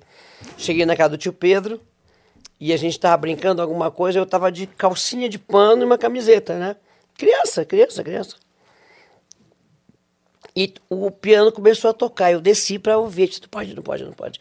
Que tem uma pessoa aí que que vai que está no Festival da Canção. Então, precisamos de um piano, precisamos de músico, não sei o quê. A nossa casa, tanto do meu tio quanto a minha, era uma casa de, que gostava de receber pessoas. Mas tio Pedro, na casa do Armando, tinha o piano. Lá em casa não tinha piano. Então era o Paulo, Paulo Sérgio Vale, terminando Eu Preciso Aprender a Ser Só. Ele era piloto da Cruzeiro. O avião quebrou. E ele precisava acabar a música para escrever no Festival da Canção. E aí eu falei um dia desse para ele, ele falou, realmente, eu estava em Belém, eu precisava acabar, fui para uma casa que tinha um piano. Eu falei, eu te vi. Uhum. eu estava lá. E que anos acaso. depois eu gravei. Eu fiz só. Ah, se eu te pudesse fazer entender. Então a coisa da música, ela. É, eu nunca pensei em ser cantora, mas a música sempre me libertou. A, a música me apresentava coisas que eu não sabia, emoções que eu não imaginava. Ela me proporcionava ficar com pessoas mais velhas que tinham assuntos mais interessantes. A música me apresentou emoções a, eu, eu fugia pela janela para cantar. Eu achava que meus pais não sabiam, eles sempre souberam. Porque na esquina sempre tinha um irmão meu esperando, porque eu ia junto, né? E achava que eu. Aí o pai, Fátima sempre soube. Mas estava o Quinho, estava o Armando, estava o Nelson. E eu, eu achava aquele maravilhoso, eu fugi pela janela. Para tocar até de manhã, nas férias, né? E quando voltava a pegar o pão na padaria, às cinco da manhã, e dormia até às oito, que às oito as crianças tinham que acordar. Então eu passava um mês em Salinas, que era, e voltava amarela, porque eu não produzia melanina, bicho. Por causa do máximo vermelhinha aqui, entendeu? Hoje eu pego dois dias com esse bronze. Porque durmo à noite, né? E aí a música foi chegando. Através de músicos amadores. Quando mudamos para o Rio, isso virou, minha casa virou um polo também de pessoas que estavam fugindo da ditadura, que tinham mudado para o Rio clandestinos, que iam lá em casa comer e voltavam para os aparelhos. É, e aí isso foi juntando gente, compositores. Um dia a gente está em casa, eu tenho um irmão que ele era um músico maravilhoso e virou evangélico, virou uma pessoa difícil. É, ele virou uma pessoa, ele, inverteu toda a mão dele, eu não estou generalizando, mas virou uma pessoa que negou a música. Hoje ele nega a música, nega tudo, mas ele é um grande músico. E aí um dia ele chegou lá em casa e disse assim: fui um lugar, fui assistir um pessoal ontem maravilhoso no Sesc Copacabana. A gente morava na Chavéria Silveira com a Saldanha, Copacabana, ali, miolo de Copacabana. É que é, é um pessoal, eles, são, eles, são, eles chamam pessoal do Ceará. E, e são muito bons, muito bons. Aí falou: Eu posso trazer isso para comer aqui amanhã? Aí a mãe disse: Pode, vai ter uma feijoada, era maniçoba, feijoada, era uma coisa. Aquelas comidas. Né, paraense não faz pouca coisa, né? Porque faz, é maniçoba, mas aí tem um peixe, tem uma caramanguejo, tem um bacalhau. Tem, é a sustância. Tem sustância. É só feijoada, não, mas também tem um frango, também tem um peixe. Claro que sim. E aí chegou Belchior, Amelinha, Zé Geraldo, é, Ednardo e tem mais alguém que chegou junto. E aí entra aquela, aquela gente que ninguém sabia quem era e, e começaram a tocar violão, uma músicas lindas, né? Lindas. Isso em 1971, talvez. Quando eles vieram. É, e aí o meu irmão quando eles vieram para São Paulo, alugaram uma casa aqui na Oscar Freire, 1.500. Nossa, que memória que você tem, tem Fafá. É terrível. E, mas ninguém tinha dinheiro, eles viviam das coisas que faziam. E aí nós tínhamos um amigo, um, um casal amigo do papai, português, que tinha um panifício aqui. E além do pão e não sei o que, eles faziam pastas, faziam massa. Então, assim, o, o Antônio e a Idalina passavam lá e deixavam uma Kombi de macarrão. E aí assim eles iam. E aí o Sérgio passou muito tempo viajando com eles. Esse meu irmão chama Sérgio. E aí ficamos próximos todos, claro. Né? De repente eles explodem. Eles fazem o primeiro disco pela Sony, que era o pessoal do Ceará. E o, aí Ednardo, aí vai, aí Eduardo na novela, uhum. de, de Belchior explode de uma forma fabulosa. Então, aí de repente era Wagner Tiso e Milton em casa, entendeu? Milton Nascimento, quando primeira vez que eu vi, quase caí sentada. Eu tinha 13 anos, foi um ensaio do sonho imaginário. E Milton Nascimento assim de cara. E essa coisa do Rio de Janeiro, que ela, as pessoas se cruzam, né? Então lá em casa era um lugar para tocar violão. Então sábado e domingo uhum. É, e aí a música cada vez mais foi entrando foi na minha vida. absorvendo aquela musicalidade. É, foi entrando na minha vida. E quando eu fui, voltei para Belém, em 70, e- julho de 73, eu fiquei arrasada, porque Belém já não me cabia. Em que sentido? Não me cabia, porque aqui o irmão meu fazia eh, belas artes, o outro fazia ah, Instituto Vila Lobos. Então eu ia para lá fazer aula de teatro, eu sempre fui grandona. Tem um músico amigo meu que eu nasci desse tamanho. Ele me conhece. Desde os nove, não, ela nunca foi pequena, nasceu assim. E eu sempre fui grande. Então eu fazia aula com, com Klaus Angel, eh, com a Angel também, fazia aula, ia para o Teatro Ipanema, eh, ou seja, eu circulava ali, e era a explosão da geração 70, né? Então tinha Teatro Ipanema com Wilker, Zé Rubens, eh, Rubens Correia, a TT Medina, eh, a praia era uma efervescência, e eu ali, né? Conhecendo essa gente toda. É, e tinha o teatro toda noite do teatro a gente ia para para Florentina a gente não ia. A gente ia para o Pisaiolo, que era um lugar do pessoal do teatro, ia para a Gôndola, para Acapulco, e depois a gente voltava para casa quatro da manhã andando pela Avenida Atlântica. E era, eu morava na Chaveira Silveira, uma um quarteirão antes morava o Fred, querido amigo que hoje é embaixador nosso, vai ser embaixador né, na em Israel, agora está na China.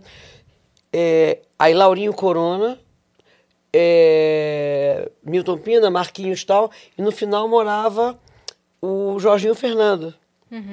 Era tudo pessoal de praia, entendeu? Mas ninguém. Eu nunca sabe- soube que ia ser cantora, nem o, Laurinho que ia ser ator. O Jorginho. O diretor, Jorginho né? ia ser um grande diretor de teatro. A gente fazia parte da praia. O primeiro a sair foi Laurinho, que entrou na Globo. Aí logo depois entrou. Então a gente vinha, quer dizer, ia quatro da manhã no Rio, não tinha risco nenhum. Então quando eu voltei para Belém, Belém não me cabia. Aí eu fui fazer teatro. E através do teatro, o que eu sei hoje de palco, aprendi no Grupo Experiência em Belém. E aí nisso a gente reunia todo final de tarde para tocar violão no bar de um amigo nosso que estava fechado, porque era todo mundo menor, né? Mas era pré, perto de todas as escolas. Então a gente batia assim e pulava pela janela. E ligava o ventilador e ficava tocando, dividindo coisas novas, o que a gente ouvia, não sei o quê. Mas o mais velho tinha 17, 18. E um dia, o pai do Lucas Santana, que vocês conhecem, o Lucas. Conhece o Lucas, músico. O Lucas, acho que.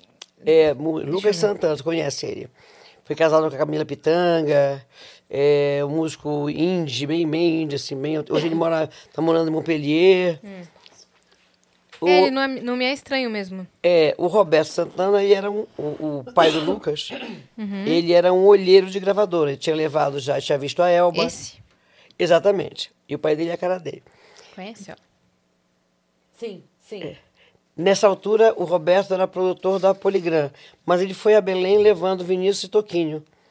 Ele fazia turnês com o Vinícius. Ele apresentou Gil para Caetano. E fez o primeiro show deles, que era o nós, por exemplo, Gil Caetano, Betânia, Tom Zé, primo do Tom Zé, enfim. E ele era um cara que descobria. E aí foi atrás de um compositor.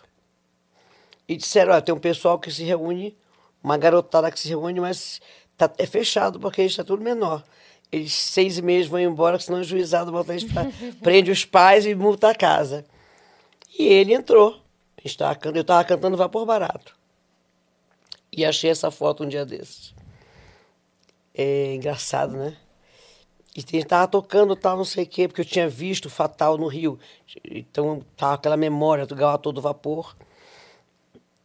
E aí, Roberto entrou, e eu tô fechada, com o olho fechado, cantando, ele bateu assim, assim, você canta muito bem. Eu falei para ele, eu sei. aí ele olhou assim, se arrogante, eu falei, olhei e disse, sei lá, mais ou menos, assim, ué, quem é você? Quem- alguém conhece esse cara aqui? Não, não, não, não, eu sou... Eu trabalho com Vinícius Toquinho, hum, mas eu estou dizendo, tô falando sério. Eu falei, eu também estou falando sério, eu sei que eu canto muito bem. Ele falou, que eu sei que eu canto bem. Aí falou algumas coisas, mas eu, sei que o resumo da história é que ele dizia que eu tinha que ir para o sul, que eu tinha que conhecer o sul. Eu disse que eu tinha acabado de voltar de lá e que. É, e disse, você tinha que virar uma cantora. Eu falei, você tinha que cantar. Eu, eu falei para ele, não é o que eu estou fazendo. e aí ele viu que o assunto não vingava e disse, como é que eu posso te convencer? Eu falei, vai falar com meu pai. Uhum. Aí ele saiu, a gente comemorou que ele foi embora, continuamos cantando. Porque, porque ele estava atrapalhando, né? Ele estava atrapalhando a nossa cantoria. Quando eu cheguei em casa, ele estava sentado na mesa conversando com meu pai. Meu Deus, ele foi mesmo. Aí, eu falei, pai, ô oh, Fátima, isso aqui é o. Como é o nome mesmo? Roberto Santana. Ele é empresário do Vinícius Toquinho, ia fazer o um show aqui no Teatro da Paz. E ele veio aqui é, para dizer que tu cantas bem. Eu falei que eu sei, que nós sabemos, a cidade toda sabe. E querendo que tu fosse para o Rio, eu disse para ele que antes dos 18 anos ninguém sai de casa. Depois tu decidires, vamos ter que conversar muito. E eu fiquei bem braba. Como é que esse cara estava lá em casa? Bom, durante dois anos eles conversaram, eu tinha 16 anos. E aí eu estreiei na Bahia em 75 no, no Teatro Vila Velha. E depois gravei Filho, Filho da Bahia e foi para o mundo. Tudo foi acontecendo assim. E agradeço muito ao Roberto, tivemos muitas brigas, brigas horríveis, horríveis. Mas ele tinha um acordo com o papai, entendeu? Só, só fui saber quando meu pai morreu. Eles falavam toda sexta-feira, se escreviam e tal. E tinha uma série de compromissos que meu pai fez ele assumir se eu viesse para cá. Em relação a quê, por exemplo? A tudo a cuidar de mim, porque eu era grandona, era decidida, mas era uma menina, tinha um temperamento forte, e que se o dia que eu quisesse voltar, ele que me levasse de volta para casa, que ele não me abandonasse, aquelas coisas de pai, né? E eles ficaram muito amigos, dois anos. Então tinha uma série de regras. Às vezes eu dava festa lá em casa, alguém chegava e disse, rapaz, o Roberto Santana tá aí na porta. Fazendo o quê? Embaixo de uma árvore. Rapaz, eu ia lá rodar a baiana. Eu sou responsável, você vai embora! Eu era muito menina. Você imagina 18 anos saindo de Belém àquela altura. E, na verdade, ele estava cumprindo o compromisso que tinha E estava contando, com, cumprindo o compromisso. Ele só me disse quando meu pai morreu. Eu fui fazer um disco com ele. Tinha um disco de chama que para mim um dos grandes discos da minha vida é o Canto das Águas, que era um disco feito só com música de compositores paraenses. E aí, não sei o quê, era da Secretaria de Cultura, eu falei, só uma pessoa pode fazer esse disco. Fulano, fulano, fulano, Roberto Santana. Eu tinha tido um barraco grande com ele. Roberto Santana, mas ele é baiano. Eu falei, é a única pessoa que tem a leitura da Amazônia da nossa música, porque ele fazia os projetos do Marcos Nobre, sabe? Que, que eram pesquisa de sonoridade do Brasil todo. E ele viajava, e quando ele foi para a Amazônia, ele, não, ele ficou mal enlouquecido. Ele com o Djalma Corrêa, que era um percussionista. Eu falei, ele vai ter distanciamento para fazer o repertório. Eu é. não tenho, porque sou amiga de todos os compositores, estou muito profundamente ligada a todo mundo e fizemos um disco histórico, que foi o Canto das Águas. Aí teve o lançamento, tal, aí, e depois eu fui à Bahia encontrar o Roberto para e nesse meio tempo meu pai morreu. E ele falou: "E cadê Figueiredo?" Eu falei: "Roberto, o pai morreu". Ele encostou na parede. Sabe aquela cena de cinema? E ele é um homem duro, muito duro. Ele encostou e começou a chorar e começou a, a escorrer junto. Ele falou: eu não posso acreditar que o Figueiredo morreu. Eu falei, morreu. Ele chorou muito e falou, é engraçado, porque eu tenho pensado muito nele, né? E ele, esse cara é um cara, é um, é um. Agora difícil, mas foi ele quem me forjou, quem fez o meu molde, entendeu? Podia ter vindo cantar, podia não ter vindo cantar, mas ele modelou a cantora Rafael de Belém e a artista. É, ele me ensinou a dizer não, a respeitar o, só o que não me violenta. Me fortaleceu muito é, de eu nunca mudar minha natureza, de eu não virar um outro personagem. Uhum. Eu era uma criança, né? Quando cheguei aqui, achei que tinha uma escola de aprendizagem, não tinha, e não tem até hoje. Por isso, The Voice Mais era tão importante. Para mim, foi muito importante, porque desde um tempo eu pensava ter algum lugar que eu pudesse falar para as pessoas, né? O nosso meio é um meio cruel. E hoje, é, comparando a quando eu cheguei né? É, ainda tinham pessoas que buscavam música. Hoje é o resultado. Então, lança uma fornada, tem pessoas maravilhosas? Tem, mas tem que procurar. Porque tem música e músicos bons em todo o Brasil. Mas tem a fornada A, B e C, que tem a prioridade em tudo. Né? No modelo da roupa que usa, no, no na harmonização facial que faz, uhum. no cabelo que corta, no bombadinho da academia. É, e a música não é isso, isso é o negócio da música, né? Uhum. A música é muito mais que isso. A música, ela não vem daí. Né? A música vem de outros lugares. Eu aprendi, por exemplo, quando fiz o show dos famosos do Faustão, com 62 anos, eu acho. 60 aí. É eu aprendi que a voz sai por vários espaços. Uhum. Porque foi quando eu comecei a fazer aula de canto e depois fono, né? Então, a Alcione emite por um, por um canal, a Betânia emite por outro canal, eu emito por outro canal. Uhum. É, podemos esbarrar em alguns canais de emissão. Eu fui aprender isso agora. É, e isso, para mim, é a, a música e a aprendizagem constante. Não é é, a, a, iTunes, o YouTube, como é aquele negócio? Autotune. É, não é isso. Música não é autotune. Um dia eu vi um programa de televisão que eu fiquei chocado, porque ninguém afinava. Ninguém afinava. E a função fundamental de um cantor são as notas que ele tem que cantar, que o compositor escreveu. A afinação é base fundamental, como para uma orquestra. Por isso que o, o, instrumento mais difícil da orquestra é a trompa, porque trompa desafina com muita facilidade. Uhum. Então, o naipe de trompas, quando entra, é dor de cabeça de, do maestro. Basta um desafinar para destoar Basta uma mudança de temperatura, ela sai da frequência. É. Então, assim, é, e eu aprendi isso quando eu tinha 9, 10 anos, que botavam para ouvir de Silvinha Teles a Ella Fitzgerald, passando por Barbara Streisand, eu tinha que cantar no tom com todas as notas. Uhum. Ou não entrava na serenata. Então, é, quando eu vejo pessoas defenderem que afinação é old school, pessoas que não conseguem afinar, ou que não têm nenhuma consciência da declaração que estão dando. Né? O, o, esse, desse programa de televisão eu fiquei horrorizado. Eu liguei para um amigo meu que estava. E falei, o que está acontecendo? E falou, o quê? Eu estou vendo esse programa assim, assim, assim e eu tô vendo que você tá. Aí ele falou, ah, deve ter colocado na rua o cara do autotunes. Falei, que negócio é autotunes? Ele falou, Rafa, que negócio que afina a voz. Eu falei, ué, mas aquilo não é o afinizer, aquilo lá atrás tinha uma coisa que chamava afinizer. Uhum. Porque às vezes quando você gravava em, em, fitas de duas polegadas e tinha uma coisa qualquer, é, você tinha que mexer na modulação. Então tinha um afinizer ali. Então eu acho que a gente está vivendo um momento...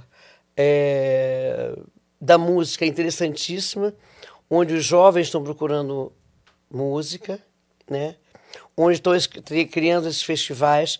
Aliás, em setembro eu vou estar no Koala. Meu convidado é meu amado Johnny Hooker. Amada! Johnny Hooker maravilhoso. O show vai ser completamente diferente. Vai ser um show. A direção musical vai ser do Arthur Nogueira, que foi meu produtor do Humana. Uhum. Eu passo sonoridade diferenciada, não posso abrir mais que isso, não me matam. Uhum. É, e a gente está montando um repertório é, com uma sonoridade diferente para o koala. E eu acho esses desafios maravilhosos. Eu, quando uma vez eu vi, eu vi no, no, no jornal que o André Midani, que foi meu primeiro patrão, foi o primeiro que me contratou, né? É, e estava montando uma, uma, série chamada Inusitado. Então ele fez, tinha feito um show com a Marrom cantando em francês tocando pistão. Aí eu liguei para André e falei, André, eu quero fazer um negócio desse. Ele falou, Rafa, nós fizemos o último programa. Eu falei, mas eu quero fazer. Ele falou, o quê? Cantando rock and roll. Eu falei, eu vou abrir de novo. E nós fizemos, fiz com o Escandurra, é, é, e depois com o com Tuco Marcondes, o Fernando Mendes e o Fábio Butividas, um espetáculo de rock and roll. Mas eu entendo que quando a gente vai para uma coisa dessa, você tem que esquecer tudo.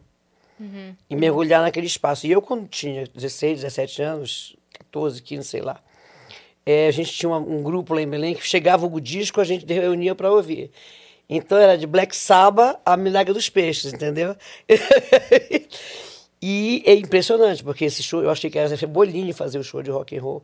Cara, a energia que vem, eu levo 45 minutos para voltar. Eu tô louca pra fazer de novo, quero gravar, mas não tem ninguém que banque esse rock and roll, vou fazer eu mesmo, vou botar a pau pra bancar.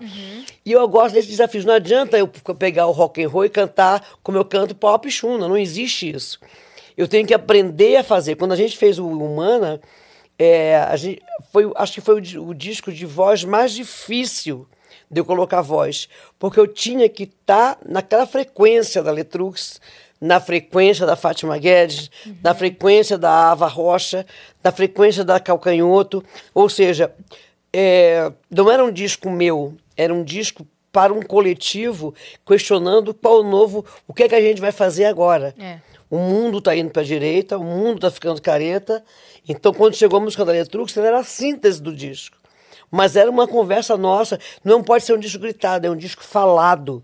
É um disco falado aqui, questionamento. O show era tão violento que na penúltima música eu quase ficava sufocada. Porque era muito forte. Entendeu? Aí, a penúltima tinha uma, uma aliviada e terminava com duas músicas que trazia uma esperança. Mas era aquele momento. Uma entrega muito grande, né? Exatamente, Energia. 2018. Técnica né, Exatamente. interpretação. 2018, 2019, 2020 a gente ia fazer. É. Nós fizemos, nós fizemos, fizemos shows no Nordeste, em, em teatros lotados, assim. Que as, as pessoas. Você ouvia um mosquito voar e no final explodia. Mas as pessoas às vezes nem reagiam, porque estava todo mundo esperando o vermelhão. Agora, é tão intenso, tão bem construído, que as pessoas iam ficando. E no final o conceito estava feito. E eu gosto dessas coisas, eu gosto desse desafio. Então o Koala uhum. vai ser um desafio. Vamos embora. É, e agora uma música sua, é Emoriô, Emo... Ah, que tá uma loucura. Tá com remix e tudo, né? Cara, o Zé Pedro fez o primeiro remix. É. É um tempão. E aí eu acho que esses meninos da Trinix que fazem, eles viajam para fazer a, o sucesso do verão na Europa. E eles fazem remix de vários. Eu acho que eles passaram aqui no final do ano, ouviram em algum lugar. Em janeiro entraram em contato comigo pelo Instagram, que eles precisavam de minha autorização. Tanta gente faz remix sem autorização. E eu falei assim: vou, ok, mas não é comigo. A música não é minha, a música é do Gil e do Donato. O fonograma é da Poligram, quer dizer, hoje é Universal. Eu tenho só a voz. Ele falou, mas aqui a gente quer autorização na tua voz. Uhum. Também. Aí encaminhei para o meu advogado. E aí, em maio, junho, eles mandaram o remix, eu amei. Eles já fizeram três é, leituras, né? Pedindo para eu fazer TikTok. Eu fiz agora, a minha neta fez a edição do TikTok. que legal. Fizemos dois para TikTok. Uma está no meu TikTok, enfim.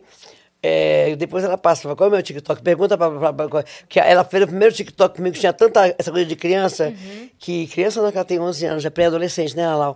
É, umas letras que falam, eu, eu, não sabia fazer. E ela falou, vovó, a gente perdeu tudo, perdeu a senha, vou fazer outro. E eu não sei qual é o meu TikTok, mas ela faz de Belém, enfim. E aí eles mandaram, primeiro com 40 mil pessoas, mandaram um em tour, França, com 60 mil pessoas. E o que eu recebi ontem tem 80 mil pessoas Eles cantando tocando, em Moriô. Né? É, ela é hit. Ela estava no Deezer, no segundo lugar de hit do verão, na Europa, no Deezer uhum. europeu. Primeiro lugar, ela bateu Spotify, agora eu não sei. É, um amigo meu chegou de Ibiza, falou que todos os lugares toca. Uma amiga minha estava em Miami, falou que todo lugar toca, porque a Warner pegou o remix e está lançando. E aí eu ia agora, dia 26, cantar com eles em Touquet, que é um super festival de praia na França, mas eu, eu tenho um compromisso aqui, eu estou vendo se eu consigo equilibrar e ir para um outro, entendeu? Antes, eu quero, antes de ensinar, encerrar o verão europeu, é, e cantar com eles. com eles. Claro, querido, imagina. Demais. E aí me ligou o Antônio. Sobe no festival, assim, do nada, Fafá de Belém. É uma loucura. Aí me ligou Antônio Oliva, filho do Zé Vitor. Oliva, meu amigo de trocentos anos. Uhum. Falou, Rafa, meu filho quer falar contigo. Ele é DJ. Eu falei, ok. Aí me ligou, oi, tia. é o seguinte, tem uma música nova sua. Fafá de Sol de Belém, ponto oficial. Então, olha, o meu TikTok é Fafá Demudo Belém, Ponto oficial. Boa. Vão lá baixar o TikTok de dançar com a titia. Vamos seguir a Fafá no TikTok. Dançando com a titia! Aí. É, aí tem mais uma novidade que eu também quero anunciar aqui, que ninguém sabe ainda, vou anunciar. Tá. Antes de terminar o episódio, ela anuncia. É, Ele e- te ligou. E aí ele me ligou e falou, é, falou, então assim, tia, assim, é, que tem uma música nova sua que a gente ouviu e que a gente queria fazer um remix. Eu falei, claro, ela chama Emoriô. Eu falei, querido, essa música é mais velha que a minha amizade com teu pai. É uma música nova. Foi gravada em 1975, com arranjo de João Donato. É, então isso é maravilhoso. Então existe esse cruzamento de olhar hoje, trazendo tecnologia, trazendo uma visibilidade para músicas que foram muito importantes numa época, ou que não foram importantes. É, muito doido. De repente, se eu, eu, eu adoro música de antânios, de vez em quando sai uma coisa e a Mariana falou, olha isso aí. Falei, meu amor, isso já foi gravado em 1940, já isso é de 70, a Uhum. mãe, ela eu tinha nascido, né, mãe? então isso é muito bacana, E tá né? nesse momento, né, na música, principalmente lá fora, de cantoras novas pegarem, é, samplearem ali, Exatamente. por exemplo, refrões que já foram de músicas dos anos 50, 60, 70. Exatamente. E estourar de novo. E fazer esse cruzamento. Por É. isso que eu digo que o Brasil é rico demais para bater em três estilos musicais. É. Não pode. E você impregnar é toda uma juventude de músicas massificadas. Você tem que dar oportunidade para todo mundo, para cada um escolher o que quer, Uhum. a sonoridade que quer. Chega uma hora que massifica tanto que você não sabe mais o que está acontecendo. É, você sai cantando uma coisa que, ai meu Deus do céu. Eu de vez em quando estou cantando um negócio, ai meu Deus do céu. Enfim, mas a música, ela sempre salva. A música sempre salva. Verdade. A música sempre cura. Ela te liberta. Ela. Eu digo que eu canto sempre. Para eu gravar uma música, eu tenho que arrepiar, me emocionar. Eu já entrei, o, o disco fechado, eu ouvi uma música, abre o disco que eu tô com a música errada. Falta essa música. E essa música gravada nos 48, no terceiro tempo, é a música que explode no disco. Foi assim com Vermelho. Foi assim com, com meu, meu disfarce. Foi assim com bilhete. Então é, é o feeling de você dizer, peraí, essa música tem que estar nesse disco. E aí é, a, a música da Letrux, que chegou já no terceiro tempo, entendeu? Não vamos colocar no disco. Então, é, é no disco é ótimo, né? Agora eu nem sei como é que chama disco. É o álbum. Eu estou fazendo agora um Humana é, LP. álbum, LP. É. Então somos LP do Humana. Que legal. Pela, pela Biscoitão, não. Como é o nome? Borrachão. Bolachão. Bolachão, pela Bolachão. é isso aí. E aí é isso. Hoje a gente tem a liberdade de fazer em casa. É de São Paulo. É. Se é bolachão e não é biscoitão, É, mas- é, é, mas- do Rio. E aí eu tô. quando eu fiz o tamanho certo do meu sorriso, que eu chamei o Zé Pedro, passei 10 anos sem gravar. Aí liguei pro Zé Pedro, eu, tinha escutado Meu Coração é Brega, eu tinha emocionado. Ofereci para todas as gravadoras, nenhuma quis. Queriam fazer um disco, ah, pode fazer, poder fazer um disco de brega dos anos 80. Eu falei, isso eu já gravei, eu, nesse momento, enfim. É, E eu queria falar essa coisa do brega do Pará, do, do- da sonoridade da guitarrada, do pica-pau do Manuel Cordeiro. É, e as tradicionais nem estavam ouvindo isso. E aí eu falei, bom, ia fazer 40 anos de carreira, 45, não lembro agora, acho que era 45. E disse, vou ligar pro Zé Pedro, 40. Vou ligar pro Zé Pedro fazer um disco de remix. Eu liguei pro Zé, eu falei, Zé, faz um disco de remix. Falou, falo, velho, acho... Por que você não grava um disco? Ele estava 10 anos no meu pé. Eu falei, ah, porque eu não tenho paciência. A única coisa que eu quero gravar, ninguém quer. Ele falou, o quê? Ah, uma música, um disco de com brega do Pará e com sonoridade do Manuel Cordeiro. Ele falou, velho, eu tô indo para aí. Aí ele foi lá e disse assim, tu lançaria com a, com a Joia Moderna? Eu falei, qual o problema? Falou, velha, tu tem repertório? Tenho. Aí abri minha caixinha. E tinha, desde volta, do Johnny Hooker, a, a, a Tamanho Certo Meu Sorriso, que é uma música que, que, que o, que é do Pérez Cavalcante, né? Que é o Gosto da Vida, que ele fez dentro do avião em 1970 e não, 82, porque a gente viajou com um cara que estava com uma bota de crocodilo até o joelho. Eu falei, Pérez, é o, o, o eliminador do Pantanal, o exterminador do Pantanal. então ele fala, quantas alegrias para a natureza contra o exterminador do Pantanal. O Pericles que estava com você quando você cantou pro Papa, não? Não, não, não. O Péricles é baiano. Ele é um compositor maravilhoso, que eu conheci de quando eu fui para Bahia em 75. Ah, tá. O Péricles do Papa era o Péricles que era da, da que era da do projeto Aquários. Entendi.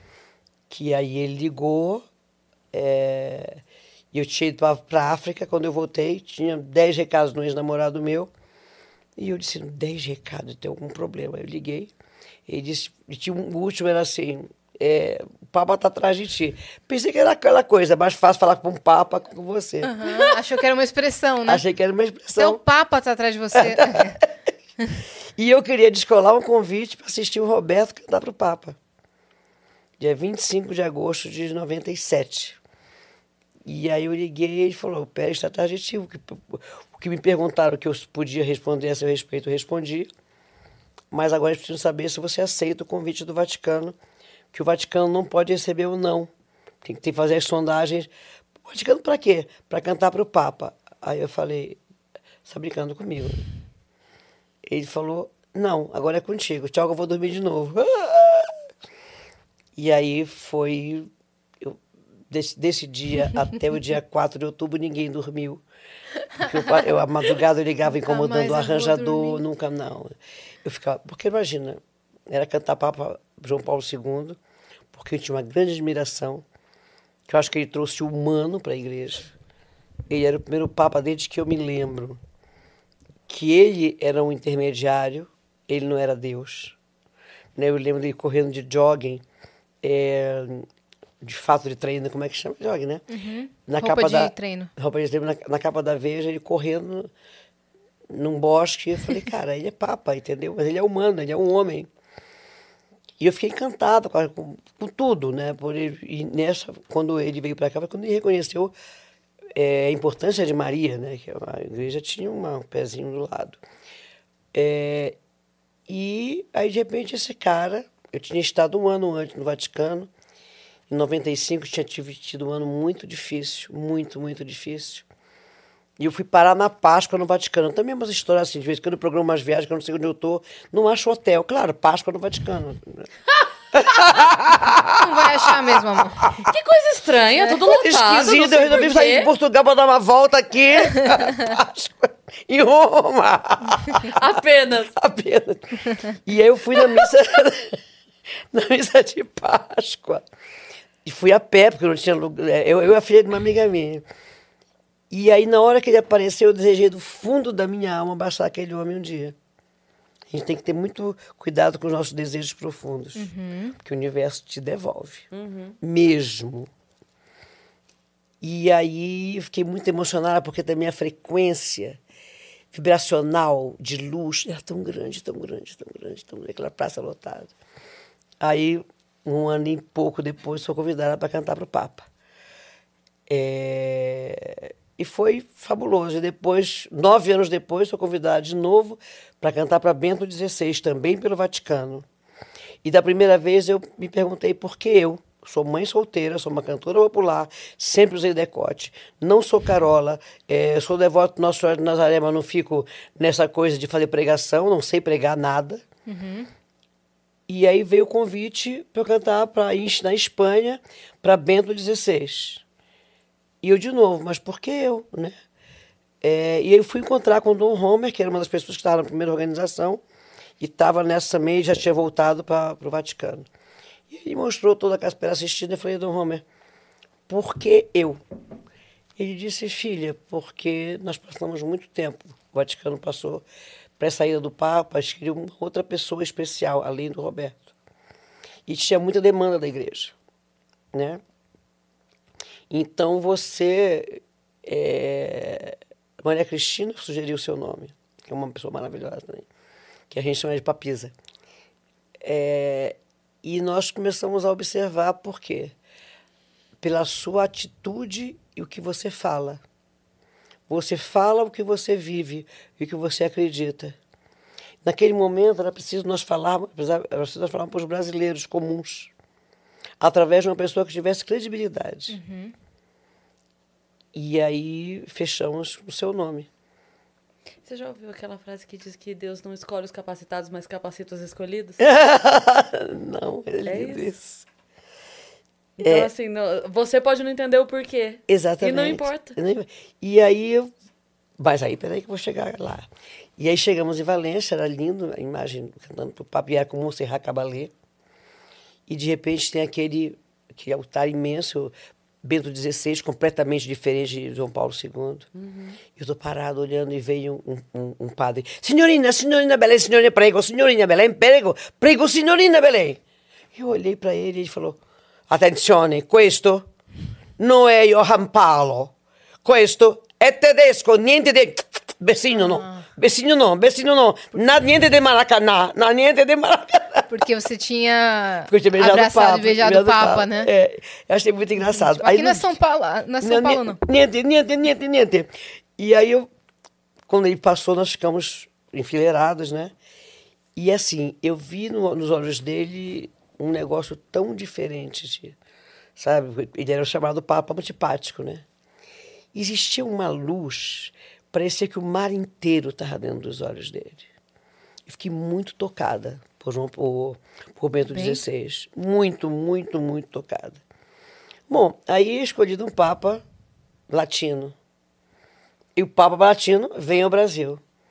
Aí eu pensei, ajoelhei, né, com as minhas meninas, né, Cidinha, Nossa Senhora Aparecida, Aham. Fatinha, Nossa Senhora de e Nazoca, Nossa Senhora de Nazaré, disse assim, agora tem que ser eu.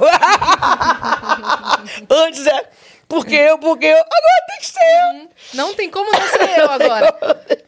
E foi, E foi. Foi, foi, foi lindo, foi lindo, porque aí a leitura já era trazer o Círio de Nazaré com uma procissão e trazer as várias regiões do Brasil para Papa Francisco. E aí são os mistérios da gente, porque uma hora eu saio ab- abrindo o, galo da madrugada e outra hora eu sou escolhida para cantar para o Papa. E eu acho que é isso, o humano de cada um de nós é isso. O- os intermediários é que criam a condenação para se beneficiar de alguma coisa ou para ocultar alguma coisa que deles que eles rejeitam ou que não querem ou que têm medo que os outros saibam, né? Então eu acho que essa vi essa história desse pastor agora o cara que se diz pastor pregando eh, que as pessoas matem A população LGBT. a, a- a é população LGBT PANQI+, que isso? Esse cara tinha que estar preso. Esse cara tinha que estar preso. Ele não pode ter a palavra. Ele não pode ter o microfone na mão. Ele não é de Deus. Com certeza. Então, é, é, eu acho que a gente também vive, por causa da internet, uma época leviana. E é isso que a gente tem que tomar muito cuidado. Cada um de nós que tem, que fala para as pessoas, tem que tomar muito cuidado a forma que você diz, o jeito que você fala. Porque você está falando o Brasil inteiro. Você está falando é, com todo um país e, e quem mais ouve é a gente. Então é muito delicado, sabe? É muito delicado algumas coisas que eu ouço, agora vou criar polêmica. Vou criar polêmica. Algumas coisas machistas do funk para as nossas crianças, nossas meninas, achando que empoderamento é estar à disposição do macho. Empoderamento não é estar à disposição do macho. Isso é a serviço do machismo mais sórdido da grosseria, a mulher como objeto. A mulher como objeto ou não tem aceitação. Então, isso me incomoda muito algumas coisas que eu ouço por acaso, algumas coisas que eu vejo é, que caem no meu, no meu, na minha rede. Cara, é impossível, não dá. Os termos são chulos para falar para uma criança novinha, faz isso, faz isso, vem cá, senta aqui, não sei o quê. Que é isso, rapaz? O maior índice de estupro coletivo está acontecendo agora, nos últimos cinco anos. Meninas de 11, 12 que estão lá dançando. Entendeu? E aí não vou dizer, é do morro. Não, é em várias situações. Abuso de menor, abuso de criança. A criança é inocente. Ela não sabe o poder que o corpo dela tem. Então, eu eu fico muito... Um dia desse, a minha neta estava dançando um dia lá em casa. Falei... Ela falou, ah, mas eu vi uma... Eu falei, mas você... Isso não é legal. Você tá... Você tem... Ela tinha sete anos naquela altura. Você tem sete anos, Laura. Você não sabe que sinais você está mandando com seu corpo. Por que, vovó? Eu falei, porque sim. Tem gente muito ruim no mundo. Então, às vezes você manda, você nem sabe, mas está mandando um sinal. Um maluco é capaz de captar da forma errada. E você vai sofrer muito, minha filha. É.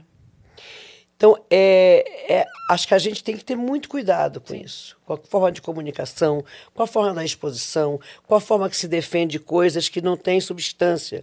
Porque são muitas frases feitas, né? Muitas frases feitas sem conteúdo nenhum. Então, esse cara, voltando para esse louco desse pastor, ele fala isso no canal dele da internet. E fala nas pregações dele. Esse cara pode estar solto? Esse cara pode ter um canal de internet? Não pode. Ele está insuflando o assassinato de milhares de pessoas a partir do seu gênero. Que isso?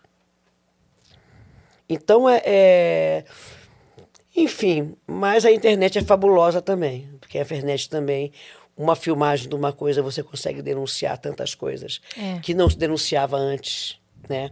Principalmente contra a mulher, o feminicídio, a forma como a criança está acordando e percebendo que a mãe está sendo violentada pelo pai, pelo namorado, né? Ou que o irmão está sendo abusado. É, isso é muito. Ou que ela própria está sendo abusada. Então a gente está no mundo, de, nesse momento, assim, de muita busca, né? Muita busca. E eu acho que o papel de quem tem acesso às ao meio de comunicação tem que ser um papel muito consciente. É isso que você quer dizer mesmo? Então, tudo bem. Arque. Mas tem que ser um papel muito consciente. E tem esse outro lado, é, onde tem um papel fundamental a, a comunicação social. É o mundo, né? O mundo, É ônus e bônus. Exatamente. O mundo é fabuloso. É. O mundo é fabuloso em qualquer lugar. E eu ainda acho que esse povo brasileiro é o melhor povo que existe no planeta. Nós temos uma capacidade de, de abraço, de solidariedade, né? É. De dividir a xícara do café, Uma dividir a receptividade diferente, Exa- né? Exatamente. De abraço, É. de carinho, de afago, né? Então, é, hum, eu adoro esse país. Já pensei várias vezes em sair daqui. Nos últimos quatro anos, eu não me sentia dentro desse país. Você fica em Portugal, cai lá, né? Eu fico em Lisboa e São Paulo. E na cadeira 1A de qualquer avião, né? Então, se a cadeira 1A do avião tiver, É, porque tem sempre um espaço na frente. e eu posso botar minha É. se tiver almofada... comprada, é da Fafá. Meu amor, Pega é- dois. Pega dois A que você senta do lado dela. E eu não ando sem máscara de dormir. Aqui na minha bolsa tem. Eu A também, Cris também. olho? Claro! Eu A tenho umas também. 15. Meu amor, porque Porque pegou, meu um, pavor fica sem. pegou um trânsito horrível, bota a máscara e... Acabou. Nossa, toda a minha vida é Até isso. babo. E a gente ganhou um fone que isola ah, pois é, estou louca esse... som. Aí, nossa, Eu tô doida é com o esse combo da fone. É o Cris. meu combo. Eu, é falo- fone. eu, eu posto a foto da, da minha bagagem e falo assim: é inconfundível a minha bagagem. Porque é o meu fone, é o, é o meu tapa-olho, é o meu todinho. É E vai com Fui. Deus. E o, e o sanduíche de chocolate. E o todinho. É isso. Não, mas é maravilhoso. É muito bom, E cara. eu durmo de decisão.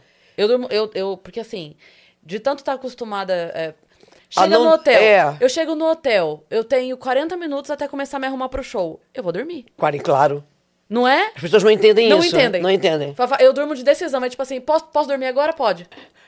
Aí bota o despertador pra cinco minutos antes, que fica. Dá tempo de ajeitar a cara, botar um gelo no, um gelo no olho. Gente, desincha a cara, o gelo, É. tá? E aí passa uma base, uma foi linda. e vou- e vou. Exatamente. Mas- Já, já me esqueceram no hotel em, em Portugal, assim. Tô. Me esqueceram, verdade. Porque Ah. eu fui- fiz a maquiagem cedo e o show foi atrasando em Santa Cruz, perto ali, perto de Sintra, uma praia maravilhosa. E aí eu digo, olha, eu vou dar uma descansada. E todo mundo foi. Eu tava maquiada, deitei e dormi. Sei lá, alguém disse, bom, e a Fafá? Ué, ela não veio contigo? Não, ela não veio contigo. Ela não veio contigo? É pra, pra ir, aí falando pra camareira, cadê ela? Ela falou, ela ia tirar um cochilo. Meu Deus, a Fafá. E a, a banda já tá. A, ce, a cena é você tá acordada assim. Aí- Aí o que aconteceu? Esqueceram de ti. Aí a internet ajudando. Bota a Fafá numa chamada de vídeo no telão e vai cantando no caminho. Não vai vindo- tinha. Não tinha ainda. Enfiei a roupa que tava separada e a banda fez um pupurri, fez um pupurri e eu, eu fui, co- como diz o- esse produtor que era muito engraçado. Ó, Fá, vim te, lugar, vim te buscar no lugar do morto. que lugar do morto? Na ambulância. Eles saiu com a ambulância. Uau, uau, uau, uau, Abriram, porque só se entrava pela frente. A entrada de trás já estava fechada pra não entrar ninguém mais. Exatamente. Meu Deus. Aí saiu oh, e voltou. Oh, é o lugar do morto. Ai. Aí subi, cantei, foi lindo, tarará, muito engraçado. Não, coisas inacreditáveis, coisas inacreditáveis aconteceram. Perguntando dessas histórias engraçadas, o meme, o seu meme, Adoro, Amada. adoro. Qual foi a ocasião? Como surgiu? O Johnny Hooker, Ah, foi ele mesmo? foi com o Johnny Hooker. Eu fui, porque assim, é, eu sou muito... eu sou muito sem noção, sei lá o quê. Eu vejo uma coisa que eu gosto, eu entro na internet, eu, eu mando recado pelo Insta direto. É, Oi, gosto de você, tererê. Foi assim com China. Eu tava vendo China na televisão e mandei no Twitter. Cara, você é de Pernambuco, mesmo você é genial. Aí ele falou, tem uma pessoa aqui fazendo por Fafá de Belém. Ele apresentava MTV, lembra? Achou que era trote.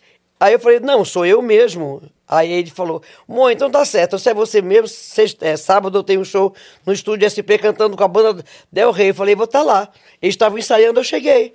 Ele falou, é tu? Eu falei, ué, você não marcou comigo? Com a música que eu vou cantar. Maravilhoso. E ficamos amigos daí.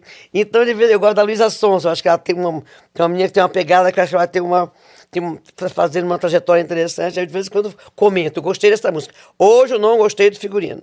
Esse estava ótimo. Cara, essa música é linda, canta mais ela.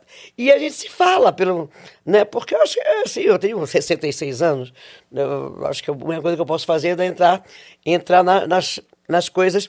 E aí, cara, que você me perguntou mesmo que eu já Do esqueci. meme, Amada. Do meme. Aí o Johnny, eu tinha gravado Volta, Johnny Hooker. E eu mandei umas três ou quatro mensagens para ele, liguei para ele e ele não atendia. E aí ele deu uma chuchada em mim no, no Instagram. Ou no, Twitter, não sei, dizendo que imagina que, sei lá, ele só deve beber champanhe, né? Porque eu, eu falo das pelas ruas. Aí eu Aí eu mandei uma mensagem para ele e falei, sou eu, eu adoro champanhe, mas bebo cachaça assim, conheço a Rua da Aurora. E aí ele mandou desculpa, não sabia. Eu falei, tudo bem, mas eu quero gravar, para desculpar mesmo, eu vou, vou gravar contigo o DVD. Aí ele falou, oi, você não vai gravar um DVD? Ele falou, você está brincando comigo. Eu falei, manda entrar em contato comigo. Aí ele não acreditou que eu ia fazer o DVD dele. Quando ele gravou Abandonada e Vermelho. Aí virou aquela coisa, em Recife, né? Como muito a Recife, os produtores se falavam. Aí eu queria, Fafá, olha, me diga uma coisa, você ligou para Johnny Hook? Eu falei, liguei. Mas você vai gravar o DVD de Rony Hook, isso é verdade? Eu falei, ué, tem que me dar passagem e a hospedagem. Mas e como é que a gente faz? Não faz nada, eu acho que se ele vai ganhar, se ele vai gravar. Ele eu vai vou- gravar, eu vou estar lá. Ele vai gravar, eu vou estar lá, então tem que. Aí eu fui.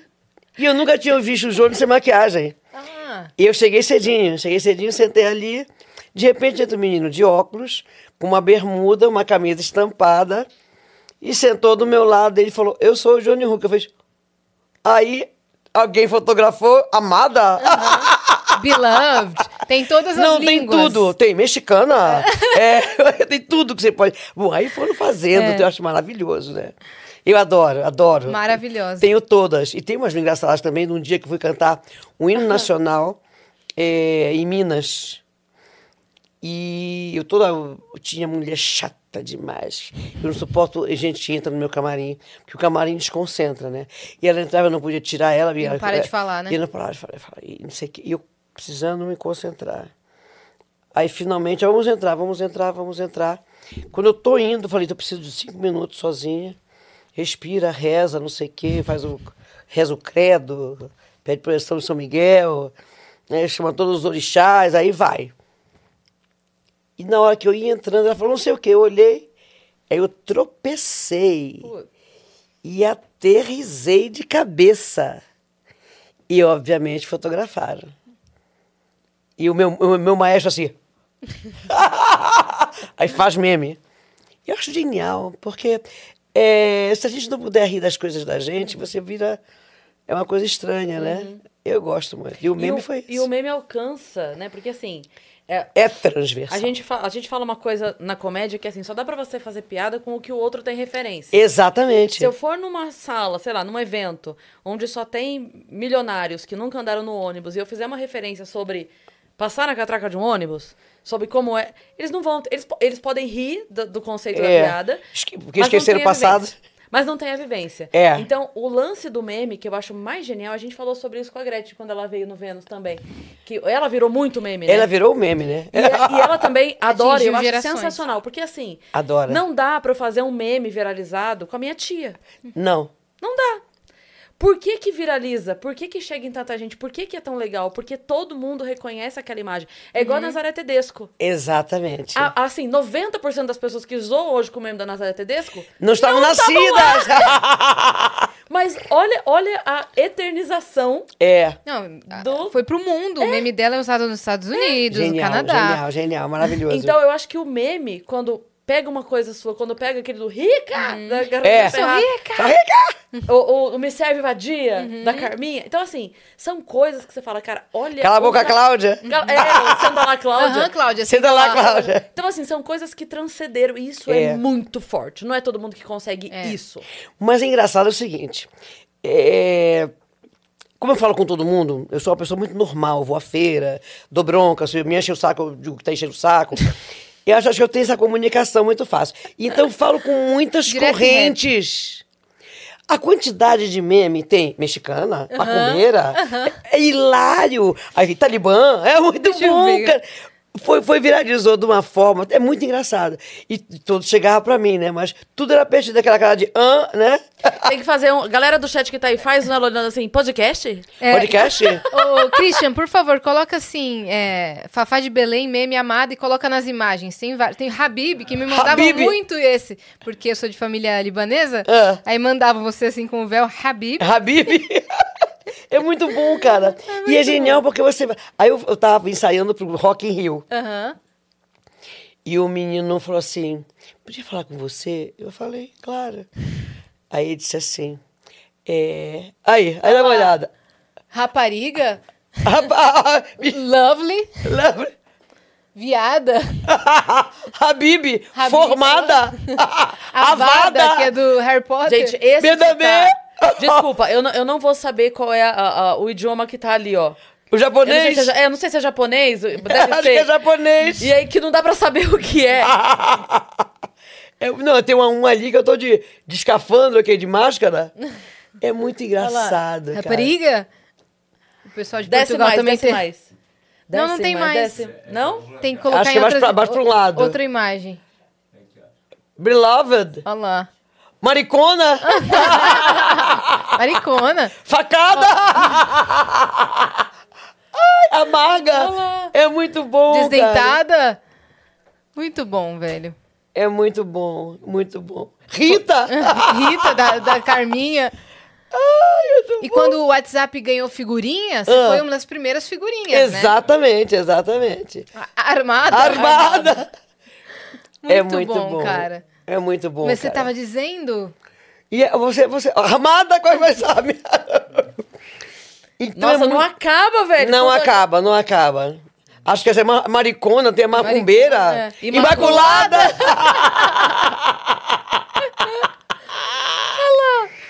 Cara, Risonha. risonha. É muito bom, cara. Madrinha. Madrinha! Ah, porque a Gretchen disse que eu sou madrinha dela. Ah, entendi. Então essa foi uma... Eu tô meio ela, tô meio E Gretchen. ela, tá, ela, tá, ela tá morando em Belém, né? Ela agora tá morando em Portugal. Então, ela Ah, fez é? o mesmo caminho que você, então. É, é, vovó Piedade. Usurpador é isso, né? muito bom, muito, bom, muito bom. Valeu, Christian. Sensacional. Isso é um meme, velho. É um meme histórico. É, e, e aí e você chega aí. Em N né? gerações, Maricona né? é muito bom. Maricona. Maricona.